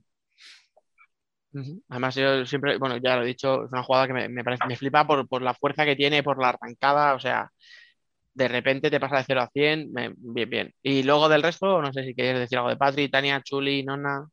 Sí, a ver, Patri ha hecho un temporadón. O sea, me parece que ha sido uno de los descubrimientos de, de Roldán. O sea, ay, porque ahí arriba parece que es torpe por el cuerpo que tiene, pero de torpe no tiene nada. O sea, es una bestia jugando ahí arriba de. Yo creo que el futuro que, que tenemos para la selección lo tenemos bien asegurado. O sea, Yo creo que cosa. estaba, Roldán estaba falto de, de pivot, de pivot para jugar un 3-1 porque siempre juega mucho de 4-0 y yo creo que ahí Patricia le está dando... Sí. luego también baja mucho ¿eh? a jugar a 4-0, pero, Sí, sí. pero sabe jugar 3-1. Pero le está dando una segunda opción a Roldán, que de normal es mucho más movilidad de 4 Por cierto, que tenía la misión de hacer olvidar casi nada a Marta de los. Riscos, que la volvemos a tener en primera. Es que, Claro. es que no era Claro. fácil, ¿eh? Era complicado, era complicado. Que son Eh, Nona-. Nona ha hecho una gran temporada. Ha Mm. hecho, a, a mí me ha gustado mucho la temporada que ha hecho. Igual no tiene tantas, es sexta jugadora, no tiene todas las luces ¿Ves? que se lleva Claro. Torreblanca con Pero eso- figuras porque que- está por el equipo en el que está. Pero es una jugadora muy inteligente. que. Pero siempre está. O sea, en Sí. todas las jugadas que, que, se- que dan de gol aparece por ahí. Ya. Ya sea como es que- para haber recuperado, para pase, está en todo. Eh, pues, Fíjate, eh, yo creo que el- ella nos, nos dimos cuenta de su brillo en la primera vuelta. En la segunda siguió igual, pero ¿quién se llevaba todos los focos? Ahí está. Pues sí, Por sí, eso he sí. dicho yo lo del equipo del Sí. que está. Es que ese es el problema. Y, y luego nada, de, de Chuli, pues nada, que para el próximo año, pues. tiene, que dar el, sí, Bueno. tiene que dar el pisotón. El año que viene me- te veo ya pidiendo chuli selección. Vamos a. Vamos a escuchar la conversación que tuvimos con Laura apunta. Sánchez de Alcorcón. Venga. Bueno, y ahora para recibir nos ponemos en pie. Mejor sexta jugadora de la temporada, Laura Sánchez de Alcorcón. Muy buenas. Hola, buenas tardes. Bueno, enhorabuena por el premio. Ya lo sé, lo soy muy pesado. La gente dirá, pero si lo has dicho hace un momento y antes, sí, sí, más de 1.300 votos, una pasada. Eh, así que creo que por lo menos podemos decir que el premio es justo, ¿no?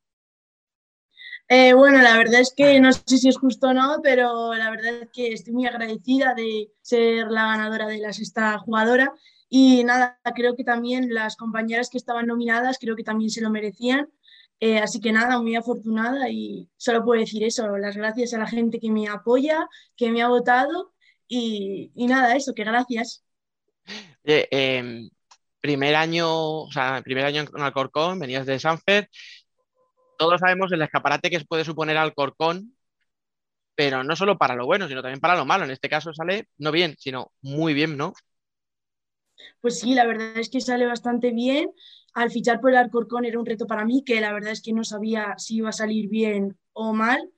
Y bueno, pues al final ha salido bien, estoy muy contenta con la temporada que he hecho y deseando que llegue ya la temporada que viene para intentar dar lo mejor de mí y sobre todo seguir aprendiendo, que creo que esta temporada he, aprendi- he aprendido un montón. Y, y nada, la siguiente pues con las compañeras, con el cuerpo técnico, a seguir aprendiendo. Alba, aquí la tienes. ¿Qué le decimos? Bueno, pues lo primero, lo que siempre digo, primero enhorabuena, Dani. Las Muchas cosas, tú se las has dicho, pero yo no se lo he dicho. Déjame decírselo, por favor. Eh, lo segundo que te voy a decir es, este año es esta jugadora, el próximo año tienes que estar en el quinteto. O sea, de aquí, de aquí para arriba. Sin ya presión. no podemos ir para abajo. Ya eso es. Ya veremos, ya veremos. Pero sí, estaría muy chulo. Te, te iba a preguntar, ¿crees que hemos visto a la mejor Laura o todavía hay más? Todavía hay más. Era el primer año que era un poco de contacto y de ver cómo era la categoría. Al final me tenía que adaptar también a cómo jugaban las compañeras, ya que llevo nueve años en San Fernando y siempre he estado con las mismas jugadoras y era cambiar de club, de compañeras, de entrenador, de juego. Entonces era mucha diferencia de una cosa a otra. Y bueno, pues creo que todavía queda mucha Laura por ver y nada, que esto solo es el principio. Me gusta esa ambición. Bien, bien, como debe ser. Ay, ay.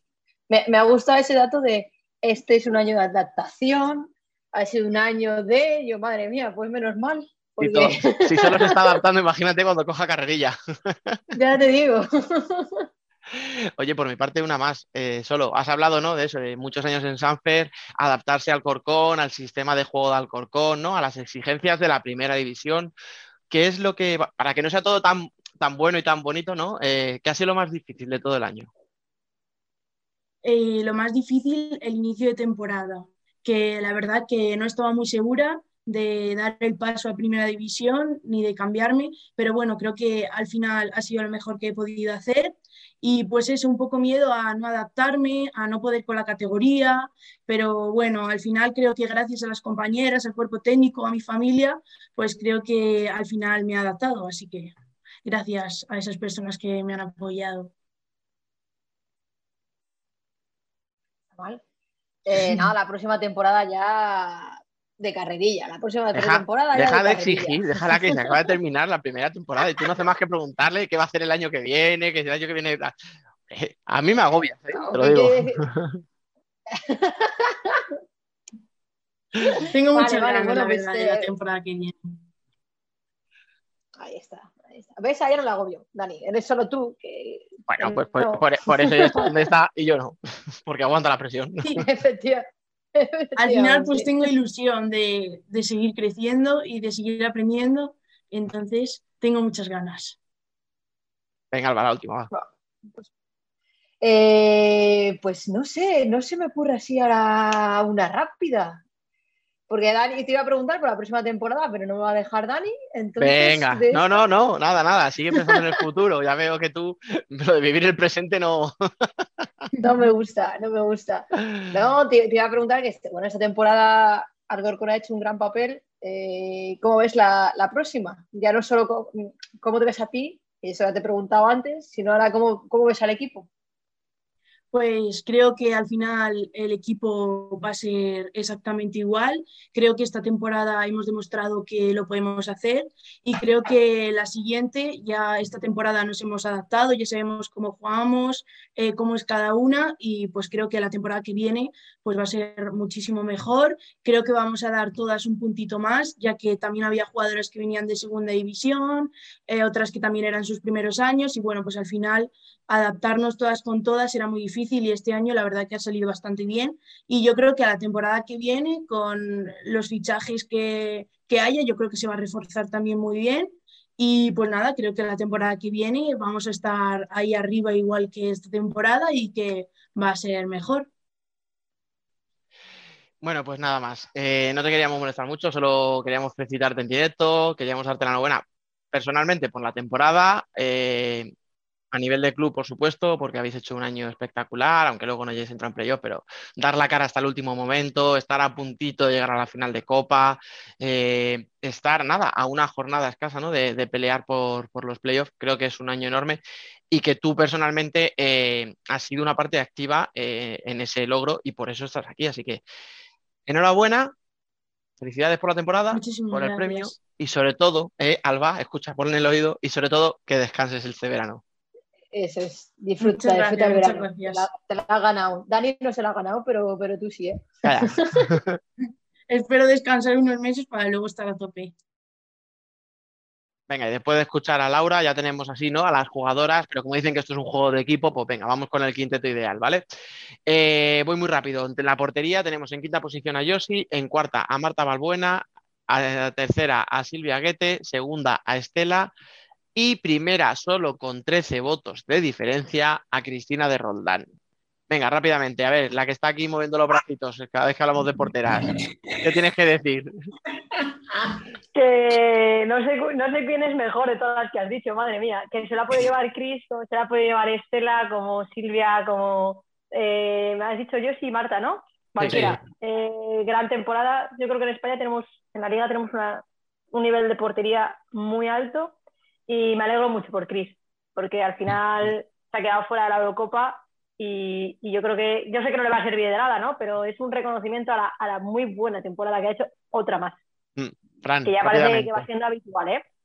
¿Cómo, cómo que no le va a servir de nada? Si le se lleva el, el, el quinteto del Fusalcone, o sea, le va a servir de Eso vale, mucho. eso vale más que una euro. Escucha, Vale, lo que que pasa que copa. habría que ver si hacemos las votaciones ahora si vuelve a quedar tercera Silvia. Exacto. No creo. Oye, vamos a saltar de posición. Venga, al cierre. Aquí teníamos muchas candidatas, eh, ocho nombres para un puesto, o sea que complicado. Inma, seguimos subiendo al séptimo. Cami, seguimos subiendo. Aquí tenemos a nuestras internacionales, Maite Mateo. Quinta, Noelia Montoro. Ojo lo que viene a partir de aquí. Cuarta, Ari de Futsi. Tercera, Aida de Alcorcón. Segunda, Laura Córdoba. Y mejor cierre de la temporada por nueve votitos, nada más de diferencia, está todo súper igualado. Silene de Burela. Eh, Fran, ¿qué decimos? No, no, a ver, te diría que me sorprende, pero es que con los nombres que han salido no, no- me sorprende. O sea, es que además ha sabido adaptarse porque no es su puesto. O sea, tenemos que decirlo que ese no es el puesto de Filene. O sea, Filene brilla más en el ala, pero claro, con la lesión de Cami ha tenido que reciclarse. Y No, para- yo, te diría que antes, ¿eh? O sea, ya Silene hace Sí, sí, ya unos antes. años que. Sí, sí. no, a ver, nunca ha sido una jugada rápida, pero es verdad que con la pérdida de velocidad eh, Sí. se ha ido hacia atrás. Pero es que tiene tanta visión de juego y es tan buena. Eso iba a decir ahora inteligente. que a su falta de velocidad ha sabido aplicable lo, lo inteligente que es dentro de la pista. Sí, sí. Y se luego, bueno, que, que no hace falta correr mucho para jugar a fútbol sala. Hay que correr lo justo y necesario. es. Hay que saber colocarse, sobre todo. Y luego, pues eso, la mezcla que tenemos de jugadoras muy jóvenes y muy físicas como Laura, otras Sí. como Noé o Maite, eh, Cami, que hab- habíamos hablado de ella antes, Aida. Bueno, Mm. bien, bien, bien. Venga, vamos en las alas. Ya tenemos a Cristina en portería, tenemos a Silene, vamos a ver a quién colocamos en las alas. Octava clasificada, Anita Rivera, de Pollo. Séptima, Consuelo Campoy, seguimos hablando de Roldán. Sexta, cuidado, fijaros con todo lo que ha hecho María Sanz, pero es que había Mm. mucha competencia. Claro, es que Quinta clasificada, Ale de Paz. Cuarta, Ceci de Marín. Cuidadito con las alas que va a tener Marín el año que viene. ya habrá tiempo para hablar de esto, pero acabamos de poner a la cuarta y quinta mejor ala de la temporada en el mismo equipo. en el mismo equipo. Además, como a mí me gusta, como debería ser, ¿no? Una zurda y una diestra. Exacto. Tercera, se ha quedado fuera del quinteto, Peque. O sea, mirar cómo está el nivel. Y aquí tenemos a las dos titulares. Clau López con 236 y Anita Luján, que ha sido la más votada, 239. A ver. Tres votos, chicos. Entre 1.300, me parece, o 1.400 votos, solo Hmm. tres de diferencia. No me sorprende. A ver, y por lo, lo de Peque, es que la temporada de Peque ha tenido muchos altibajos porque ha estado lesionada, ha tenido COVID, o sea, es normal. Y luego, Anita, eh, la, eh, la acabamos de descubrir ahora mismo, Anita Luján. O sea, es que 116 partidos con la selección, nos ha costado darnos cuenta de que era buena, Na- ¿eh? Nada, nada nuevo, nada nuevo. Eh, otro, otro año más siendo la mejor. Que, Escucha. pues nada. No, voy a- no quiero hacer spoiler, pero no hablemos de Anita Luján todavía. Vale, no, no, iba a decir, eh, no, iba a decir que, que tiene mucho mérito eh, estar ahí de Cloud, Mm, porque sí. es primera temporada jugando de ala y ha Mm. dejado atrás a Peque, a María Sanz, Ale, de Ale de Paz. A Consuelo, sí. Gente A que, Consuelo, que se sabe que- del oficio, vamos. Sí. O sea, que la verdad es que ha hecho una gran temporada y, y los resultados están. Ve- Venga, colocamos al pivo, vamos de 3-1, pero clarísimo, Venga. o sea, lo sabéis. Sí, sexta- tenemos seis candidatas. Sexta clasificada, Dani Souza, de Pollo, o Sousa, perdón. Quinta, Alicia Benete. Cuarta, vuelve a salir Patricia Ortega. Qué raro. Tercera, Ana Luisa. Obviamente Madre hemos estado hablando de ellas antes, pues por lo tanto es normal, ¿no? Que aparezcan como las mejores pibos de la temporada. Segunda, Emily Marcondes. Cuidado, que a mí no voy a decir que me sorprenda, pero A mí sí que me sorprende. eh, a ver, es muy buena y no ha hecho malos números. Lo que pasa que veníamos de un año. Claro, yo creo que veníamos de un año de. Estábamos acostumbrados a ver a Emily en todos los goles, en todas Sí. las jugadas. Mira, y aquí escucha, ha pasado sí. más desapercibida. Si hacemos el premio de más mejorada, eh, Emily jamás lo iba a ganar. No, O sea, imposible. no, era- no podía mejorarlo. de Era imposible. Pues ha sacado- Sí, sí, pues ha sacado solo cinco votos más que Ana Luisa, eso sí. Hmm. Poquitos votos más que Patricia Ortega y 12 menos que la, la pivot titular de nuestro quinteto ideal. Tampoco vamos a sorprender a nadie. Irene Córdoba. Irene Córdoba. Uy, ¿quién pero si no ha hecho nada. Cuidado, que hemos estado a 10 votos de meter a las dos hermanas en el quinteto ideal. Anda que, anda que los señores Córdoba, ¿eh? la familia Córdoba tiene que estar Ay, un poco orgullosa. El próximo, el, pro- el próximo año van a decir, votáis todos, ¿eh? Todos en la familia, todos a votar. Bueno, chicos, si os Eh, parece, ya tenemos el quinteto. No vamos a hablar de más de Irene porque creo que hemos hablado un montón. Eh, lo que vamos a hacer es escuchar la conversación que tuvimos con Silene, nuestra mejor cierre. Eh, Silene Paraños, muy buenas, bienvenida y enhorabuena. Hola, muy buenas, muchísimas gracias. Bueno, eh, no voy a repetir el número de votos, pero sí voy a decir eh, que creo que ha sido una de las posiciones más igualadas. Ganas tú, pero está muy cerquita de ti. Laura Córdoba, Aida de Miguel, Ari, Noé Montoro. Mm, madre mía, menudo nivel. Ya, no me impresiona nadis- nadiña, ¿eh? No me impresiona porque son muchísimas jugadoras de muchísimo nivel, de un nivel muy alto, de muchísima calidad. Y entonces, no me impresiona. Em, ¿cómo ha sido para ti eh, este final de temporada? Un poco amargo, ¿no? Eh, perdéis la liga, las salidas del equipo. Ya, un, una- un final de temporada que, bueno, perder la liga nos dejó un, po- un poco tristes porque, bueno, lo, lo queríamos llevar, pero no estuvimos al, al nuestro, no tuvimos a, a, a altura de, de esta competición, ¿eh? de, de esta final, tanto que Futs tiene su merecimiento porque lo ha hecho, lo has hecho muy, muchísimo bien, ha hecho un gran partido, entonces están de parabéns por, por el título de la liga. Y, luego las bajas que, que tiene Burela, ya algunos canales ahí ya salieron algunas bajas. Bueno, creo que va a renovar muchísimo el Burela, pero creo que va a seguir logrando títulos o por lo menos peleando por ellos. Eso, eso es un aviso, ¿eh? A quien se crea que, que aquí Burela ya se, se para, no se va a parar. Alba, todo tuyo. Eh, lo primero, enhorabuena, porque como ha dicho Nadie, estaba, estaba reñida ¿eh? el premio de, pi- de, uy, de pivo, sí, madre mía. De cierre, ya no sé, lo, no sé lo que digo.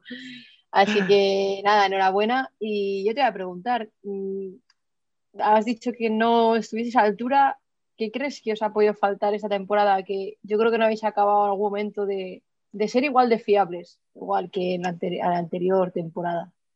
Ya, creo que en la final, digo por la final de la liga, creo que no tuvimos a, a altura de este partido, ¿sabes? Porque creo que no jugamos todo que teníamos que jugar y el futsal fue muchísimo superior a nosotros y lo ha hecho con muchísima cualidad. eh, por cierto que tuve su merecimiento de, de, de lograr el título, ¿sabes?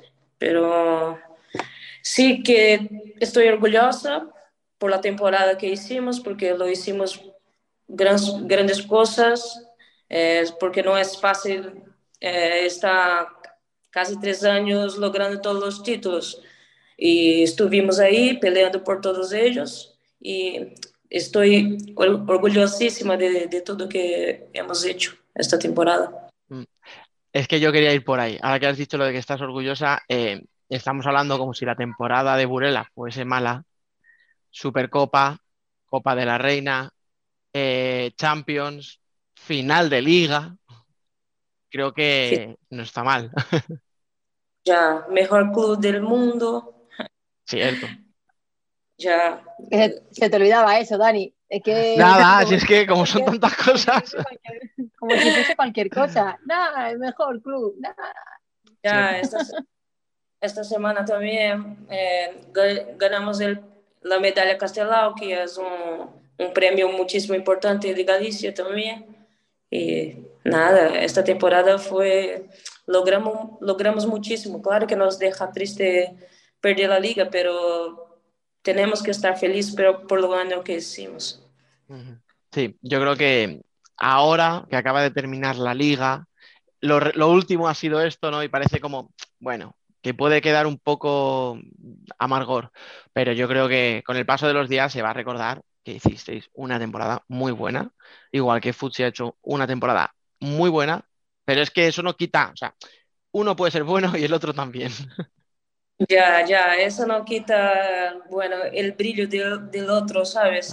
Eh, Futsi lo ha hecho bien, pero nosotros también hemos hecho muchísimas cosas bien, entonces creo que son los dos equipos que tenemos que dar los parabéns, ¿sabes? Pues sí, totalmente. Hombre, Pues nada para, más. para nivel de espectador, ah, perdón, iba a decir No, que no, para no, nivel espectador está genial que haya dos equipos y ojalá haya más que compitan de tú a tú y que den el espectáculo que dieron ellos, eh, los dos equipos en la final, ambos partidos. Para, para nosotros es genial, ¿eh? O sea, Sí, fueron dos partidos que para quien está ahí mirando los partidos, creo que ha, ha visto un gran espectáculo de los dos partidos. Sí, sí. Ya lo, lo puedo confirmar, que lo, lo viví en la estación y no se, no se pasó mal. yo online y se pasó bien igualmente, así que no Sí, pasa sí, sí. Nada, lo, lo que iba a decir es eso, que muchísimas gracias por pasarte, solo queríamos saludarte, darte la enhorabuena y como estoy diciendo a todos los invitados e invitadas que se pasan por aquí, lo más importante, que pases un buen verano y que descanses. Ya, quería agradecer también por, no es fácil entre todas las sierras que estaba con- ahí nomeadas, nombradas y ser elegida la me- mejor cierre no es fácil porque son jugadores de muchísimo nivel, de un nivel muchísimo alto, de muchísima calidad y entonces me gustaría parabenizar a todas y agradecer el cariño que tuvieron conmigo también. Y claro, a ver, son muy buenas, pero estas chicas necesitan que alguien las dirija un poquito desde el banquillo, aunque sea un poquito, ¿eh? Ligeramente. Yo no sé si hace falta, ¿eh? Igual si nos ponemos tú y yo, estas chicas yo creo que salen igualmente. Eh, Yo las digo, hacer, hacer eso que hacéis. Os ponéis ahí las cuatro, las El cinco que, y eso, jugáis. Cogéis el balón, os lo pasáis, pim, pam, lo de siempre. Venga, cuarto entrenador eh, más votado, Joaquín Peñaranda de Roldán. Muy buena temporada. Sí. Sí, aquí debemos decir que los cuatro han sacado muchos puntos, ¿eh? O sea, no hay ninguno que se haya descolgado, o sea, que la gente entiende que no era fácil y bueno, ya es cuestión de gustos personales, entiendo el, el que salga uno con más o menos votos. Tercero, otro que también ha sacado un temporadón con su equipo, Raúl Jiménez de Marín. Buah, sí. Más Seguimos. rendimiento no se le puede sacar a esa plantilla que la que le ha sacado él. Efectivamente. Y no se lo deja fácil al que llegue después, cuidado, ¿eh? No, nada. Bueno, segundo puesto para Andrés Sanz, pues qué vamos a decir del, del entrenador campeón de liga. Y ya la- el que quiera, pues que escuche lo que dijimos la semana pasada de cómo juega Futsi y entenderá por qué está ahí arriba. Porque creo que es totalmente lógico, ¿no? Quizá, quizá, y ahora se lo vamos a preguntar al invitado, sorprende más el hecho de que no gane porque el que ha ganado no se lleva ningún título y parece que, que siempre decimos, ¿no? Que nos guiamos mucho por lo, por el brillo, ¿no? Del metal, ¿no? Aquí el, el bueno es el que gana. Bueno, pues mejor entrenador según los mil no sé cuántos votantes de Futsal Corner, Piru de Alcorcón. Merecidísimo para mí. No voy a decir yo, no voy a decir yo menos, ¿eh? Merecidísimo. Lo ha decidido la gente. Nosotros hemos hablado muy bien durante todo el año del juego de Alcorcón. Eh, había mucha broma, no, es que soy de Alcorcón. Bueno, ahí está. O sea, quiero decir, no, no, no vamos a decir que seamos los más listos de esto, pero que Alcorcón juega muy bien, que Alcorcón se ha superado, o sea, se ha repuesto muy bien de la paja y obviamente el entrenador tiene mucho mérito cuando tu equipo no tiene una, una estrella, pues eso, no tiene una Emily, no tiene una Mandiña, no tiene una Anita Luján. Ari. Claro. Y mira Yo creo, que media de edad. cualquiera de los, pero yo creo que cualquiera de los cuatro entrenadores ha hecho un temporador. A su manera, con Sí, sus sí. equipos y con su juego, ¿eh? Pero también hay que, hay que saber jugarlo. Hay que saber llevar a un Futsi, hay que saber llevar a un Marín, hay que saber llevar a un Roldán. Entonces yo Ajá. creo que la verdad es que hay cuatro entrenadores. Muy bien. Yo, yo he dicho antes que merecidísimo lo de Piru, porque es lo que ha dicho hace un momento Dani. Pierdes a tus dos referentes, o sea que lo han sido durante muchas temporadas. Y te reinventas y con gente joven, porque si miras la media de edad de Alcorcón, es para echarte a temblar. O sea, que, Bueno, es que Escucha, eh, no nos enrollemos. Si lo mejor es que lo diga él, que para eso estuvimos hablando el otro día con él y os lo vamos a poner ahora mismo. Raúl Castro, Piru, muy buenas. Hola, muchas gracias. Muchas gracias a todos. ¿Tú qué tienes que decir a esto? Pues estoy sorprendido y agradecido eh, a partes iguales. La verdad que no soy muy muy mediático, ya lo sabéis, ni muy querido en muchos aspectos, pero bueno, me ha hecho mucha ilusión y la verdad es que estoy muy contento. Yo como estoy diciendo a todos los que estáis entrando y como he comentado ya a lo largo de, de este programa especial de, de cierre de temporada, son muchísimos votos. Son más de 1.300 votos en categoría femenina. Eh, había cuatro entrenadores nominados. Creo que te lo puedes creer un poco, ¿no? Bueno, la verdad que, que gusta, gusta que, la gente te, te vote, porque ya te digo, no, no suelo estar en estas lindes. Y, sí, hombre, si al final no, no, no me queda otra que, tener que creérmelo y, entender que, bueno, que el trabajo del equipo durante todo el año ha sido bueno y que ahora vienen un poquito los, los premios, los, los frutos de ese trabajo y, disfrutarlo. Escucha, le, le pedimos a Alfon que el año que viene meta una cláusula, eh, una prima por, por premios individuales. Bueno, Alfonso, Alfonso sí que es verdad que se porta bien, se debería de portar mejor, pero, pero no se porta mal. no se porta Bueno, antes de que nos metamos en un lío con el Presi, eh, Alba, ¿qué tienes que decir Bueno, yo- a tu yo querido primero- Piru? Yo primero joder, le, le- le- le voy a dar la enhorabuena, ¿vale? Aunque la gente piense que soy un hater de Piru, no lo soy, ¿vale? Yo te, yo te nominé, yo te voté, voy a, rec- voy a reconocerlo. Así que te voy a dar la enhorabuena y una vez que estás nominado, eh, el próximo año te exigimos que te vuelvas a estar nominada. Así que vas a tener que hacerlo igual o mejor. Mira, a ver. Bueno, yo espero que, estemos también ahí en los puestos de arriba, que al final esto es, como te decía antes, que es fruto de- del trabajo del equipo. Seguro que si el equipo hubiese hecho una mala temporada, pues no hubiese nominado. Yo creo que al final todos los que estaban nominados, Andrés Sanz pues, es campeón de liga, eh, tanto Raúl como Joaquín, es que yo creo que han hecho dos temporadas espectaculares. Si, yo si me tuviera que quedar con, con una, me quedaba con la de, con la de Raúl en Marín, porque creo que ha sido la sorpresa del año y, y muy contento y muy orgulloso de estar junto a esos tres pedazos de entrenadores.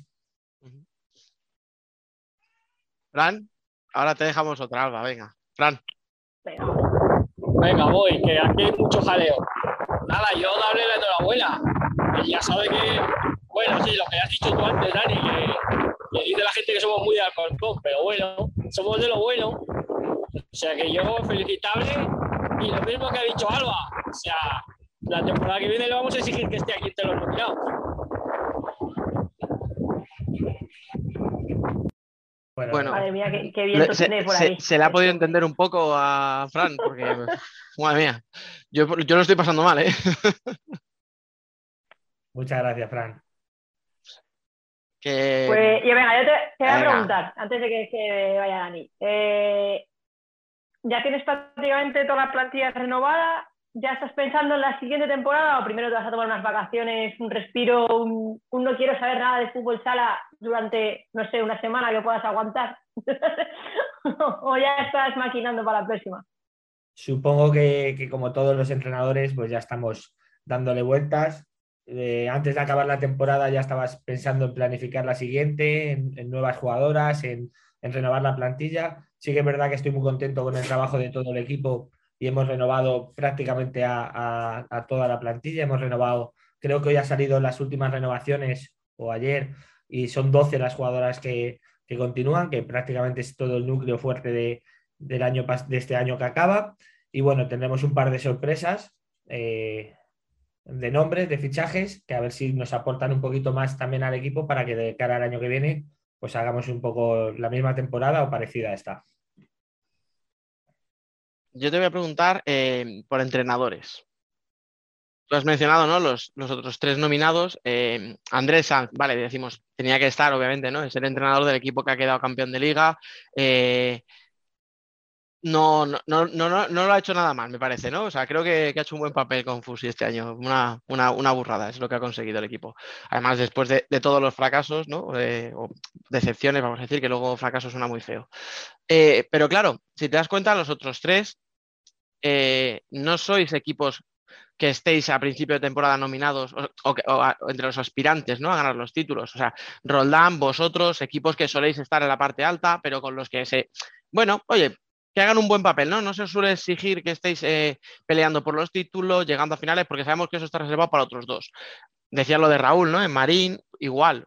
me parece que ha acabado la liga el octavo. equi- eh, y sin embargo, no, pues eso, es un equipo recién ascendido. Entonces, yo lo que te voy a preguntar es un poco por ahí. ¿Es más fácil para un entrenador lucir, entiéndeme la palabra, su trabajo en un equipo como Alcorcón o como un Roldán, ¿no? Que permite jugar un poco más con la plantilla y hacer un poco lo que tú quieres, ¿no? Por ejemplo, decías ahora, pues eso, meter a Laura en el ala y sacarla del cierre. Que en un equipo a lo mejor como un Pulse y un Burela, donde las jugadoras tienen un rol muy claro y donde es muy difícil, ¿no? Meterles otra idea distinta de juego. Bueno, puedo pensar que. A ver, sí, hay una parte en la que sí, hay otra que es la que no. Evidentemente siempre están nominados los entrenadores de los equipos que ganan. Es decir, Andrés siempre ha estado nominado todos los años. Julio, seguro que no me acuerdo, pero seguro que el año pasado también estaba entre los nominados. Al final, cuando tu equipo es ganador, suele verse el trabajo del entrenador y que sueles estar nominado.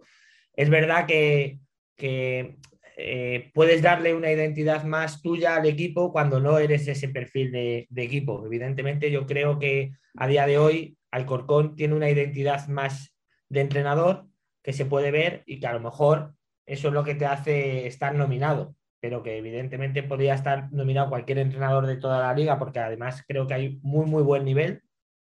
Pero si me preguntas si es más fácil eh, estar nominado siendo entrenador del Alcorcón, pues... O, más que sea- grato. puede que sea más fácil, igual que puede que sea más fácil ganar cuando eres el entrenador de Burela o de Fusi también. Pero digamos que tu trabajo diario es más grato, ¿no? En un equipo así. Si, si, si hubiéramos que no existieran los títulos, ¿no? Si esto fuera una cosa de competir, pero no hay, no hay campeones. Sería más divertido ser entrenador de Alcorcón. A mí me gusta, si no, no sería nada. Pero, que no, no solo en mi equipo, quiero decir, a mí, por ejemplo, el equipo que más me gusta cómo juega o cómo ha jugado durante muchos años o mucho tiempo es Móstoles. Y al final no, no está nunca en, en estas lindes de ganar una liga. Y por ejemplo, mi equipo favorito de la liga, si tuviera que elegir un equipo favorito, es Roldán. Creo que tiene mucho mérito lo que hace con gente de, de la casa, bueno, más que de la casa de Murcia, de, De la de- de la zona, de que no tienen grandes estrellas o, parece que no tienen grandes estrellas y tienen un conjunto cojonudo, tienen un equipo que, que van todas a una. A mí ese perfil de equipo me gusta. No sabría cómo, cómo sería entrenar a, a Burela, a Fusi o, o a un grande. Nunca se sabe el día de mañana si, si pasará, pero a día de hoy estoy muy cómodo en este perfil de, de equipo, la verdad. Queríamos solo felicitarte por el, por el premio, dese- o sea, darte la enhorabuena también por la temporada, que al final eso es lo que de verdad, ahora ya sin bromas, es, es lo que os recompensa a vosotros. Y que tengas un buen verano, que descanses, que creo que os faltaba hacer y mucha suerte para lo que venga luego. Muchas gracias a, a vosotros en particular y a todos los que, que han votado, que al final es algo que, que hace mucha ilusión y que, que fomenta mucho el fútbol sala femenino y que nos hace mucha falta. Bueno, y ahora ya sí, ya queda el último premio, el premio gordo, ¿no? Eh, mejor jugadora de la temporada 2021-2022, sexta clasificada, Patri Chamorro. Yo ya os dije, me parecía que, bueno, no, no habrá sido la mejor temporada de su vida, porque si no, probablemente hubiera seguido otro año más, pero bueno, a título, como homenaje, me parecía bien meterla. Eh, Sí. Quinta clasificada, María Sanz, que vamos a decir, que no, ya hemos dicho ya. Cuarta, pues mira, vuelve a salir Emily Marcondes, o sea que tan mal a lo mejor no ha estado, lo que pasa que, como decimos, la exigíamos lo del año pasado.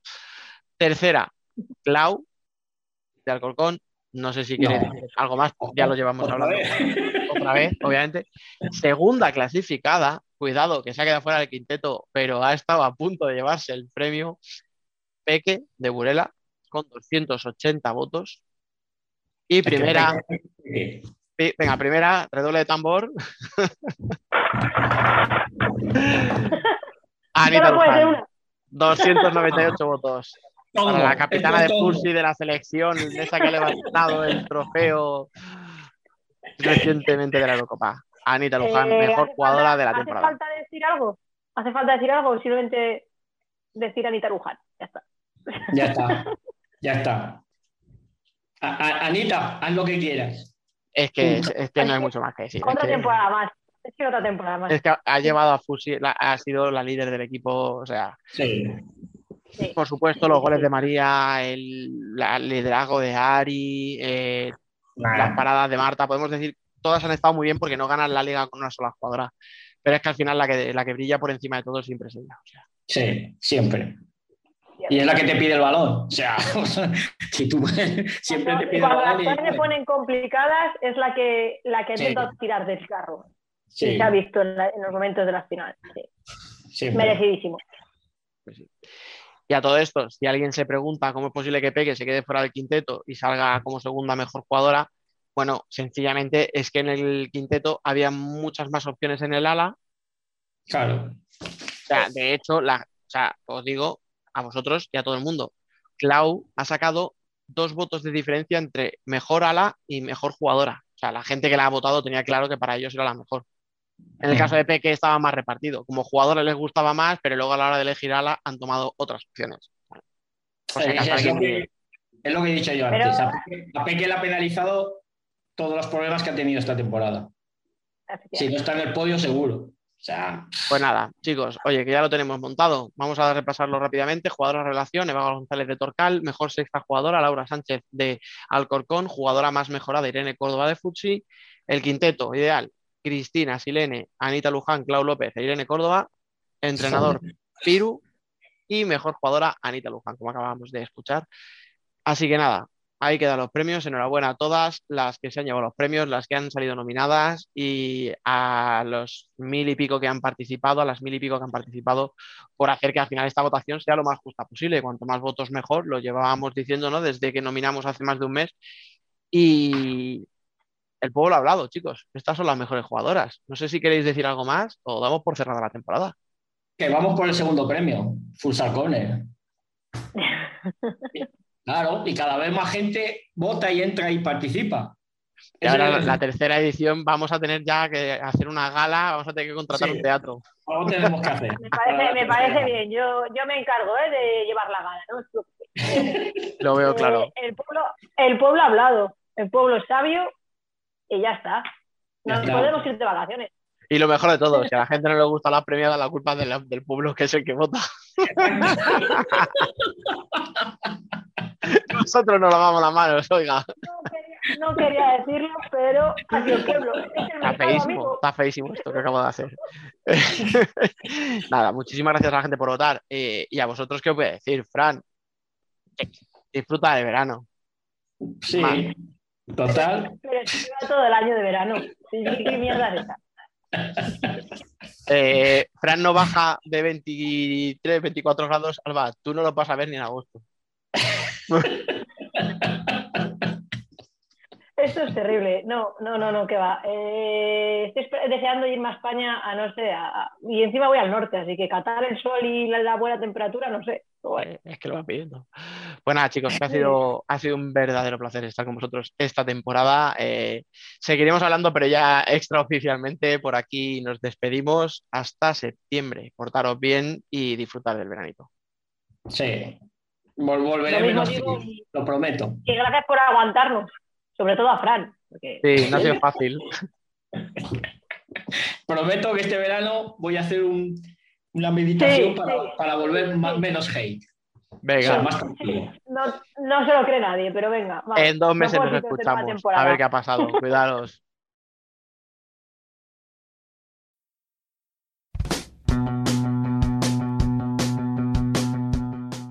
Llega el momento de la despedida, tres temporadas, 117 programas después, seguimos dando guerra y la seguimos dando gracias a vosotros porque estáis ahí, porque nos escucháis, porque nos dais vuestro feedback, porque seguimos superando nuestro número de oyentes programa tras programa y eso es lo que nos ayuda a seguir y lo que nos motiva al final. Eh, no os vamos a dar la chapa, simplemente os vamos a desear un feliz verano, que descanséis, que disfrutéis de esa vida que dicen, dicen que existe fuera del 40 por 20 y que recarguéis pilas como haremos nosotros para volver después del verano para contaros una nueva temporada de fútbol sala.